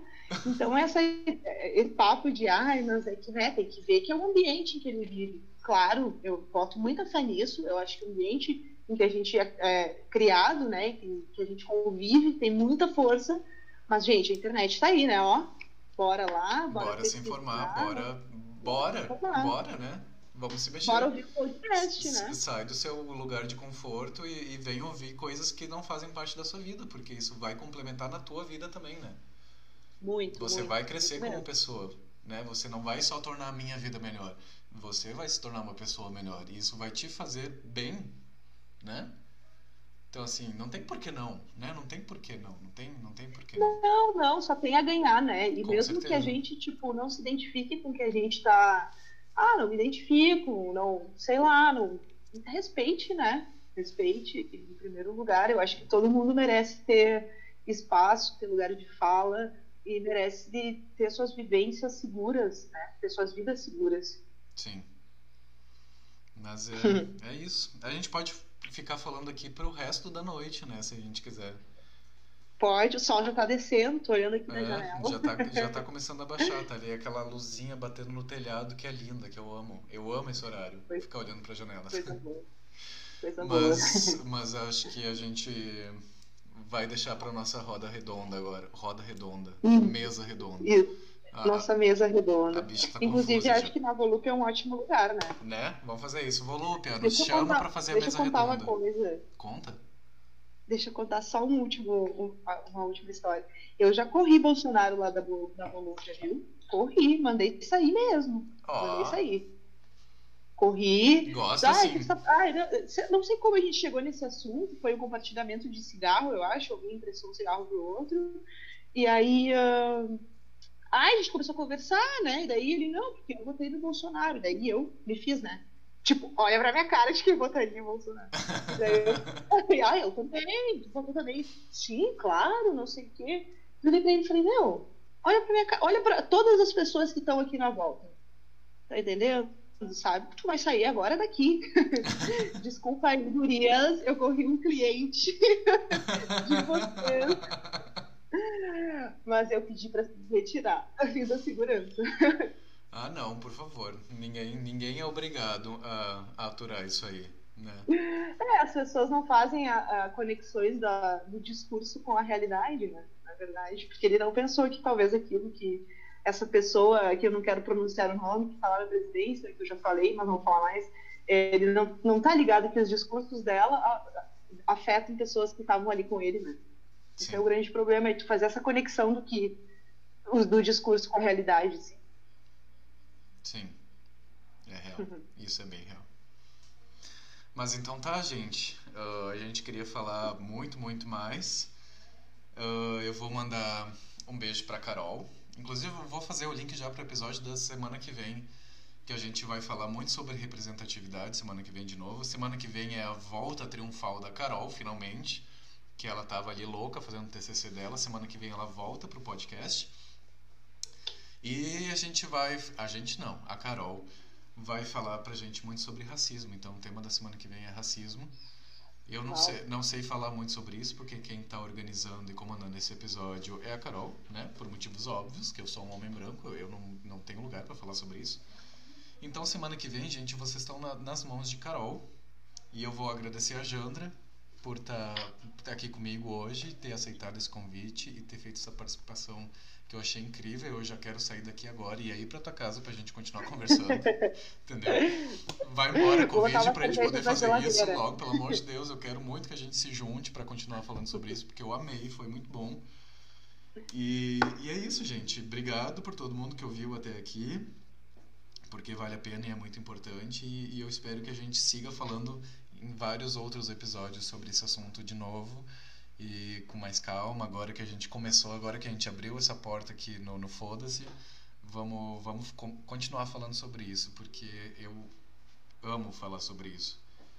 E, e eu amei. Obrigado, Jandra. De verdade, de coração. Obrigado mesmo. Eu que agradeço pelo convite, tá? Pela, pela, por esse momento, né? Eu acho que a gente construiu bastante coisas é, juntos, né, Cais? Eu Sim. e tu, com esses relatos muito bons também. E obrigada aí para todo mundo que está escutando na live e espero que vocês gostem do que a gente conversou aqui.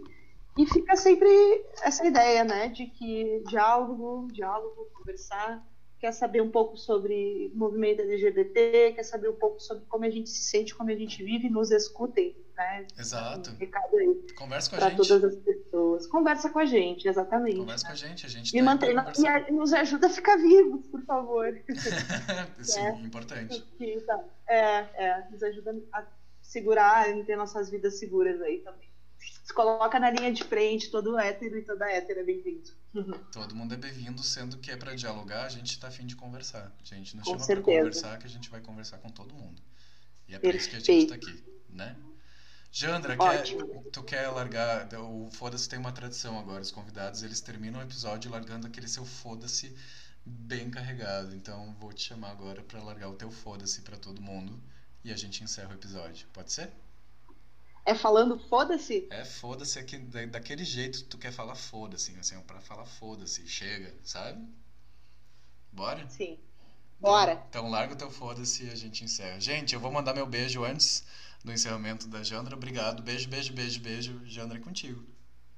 Pra mim, sabe o que? Foda-se a heteronorma, foda-se a heterossexualidade, foda-se o mundo que exige que a gente tenha que ser hétero ou tenha que ser hétero. A gente é o que a gente é e a gente vive nossas vidas com muito amor. E foda-se, foda-se. e foda-se, foda-se.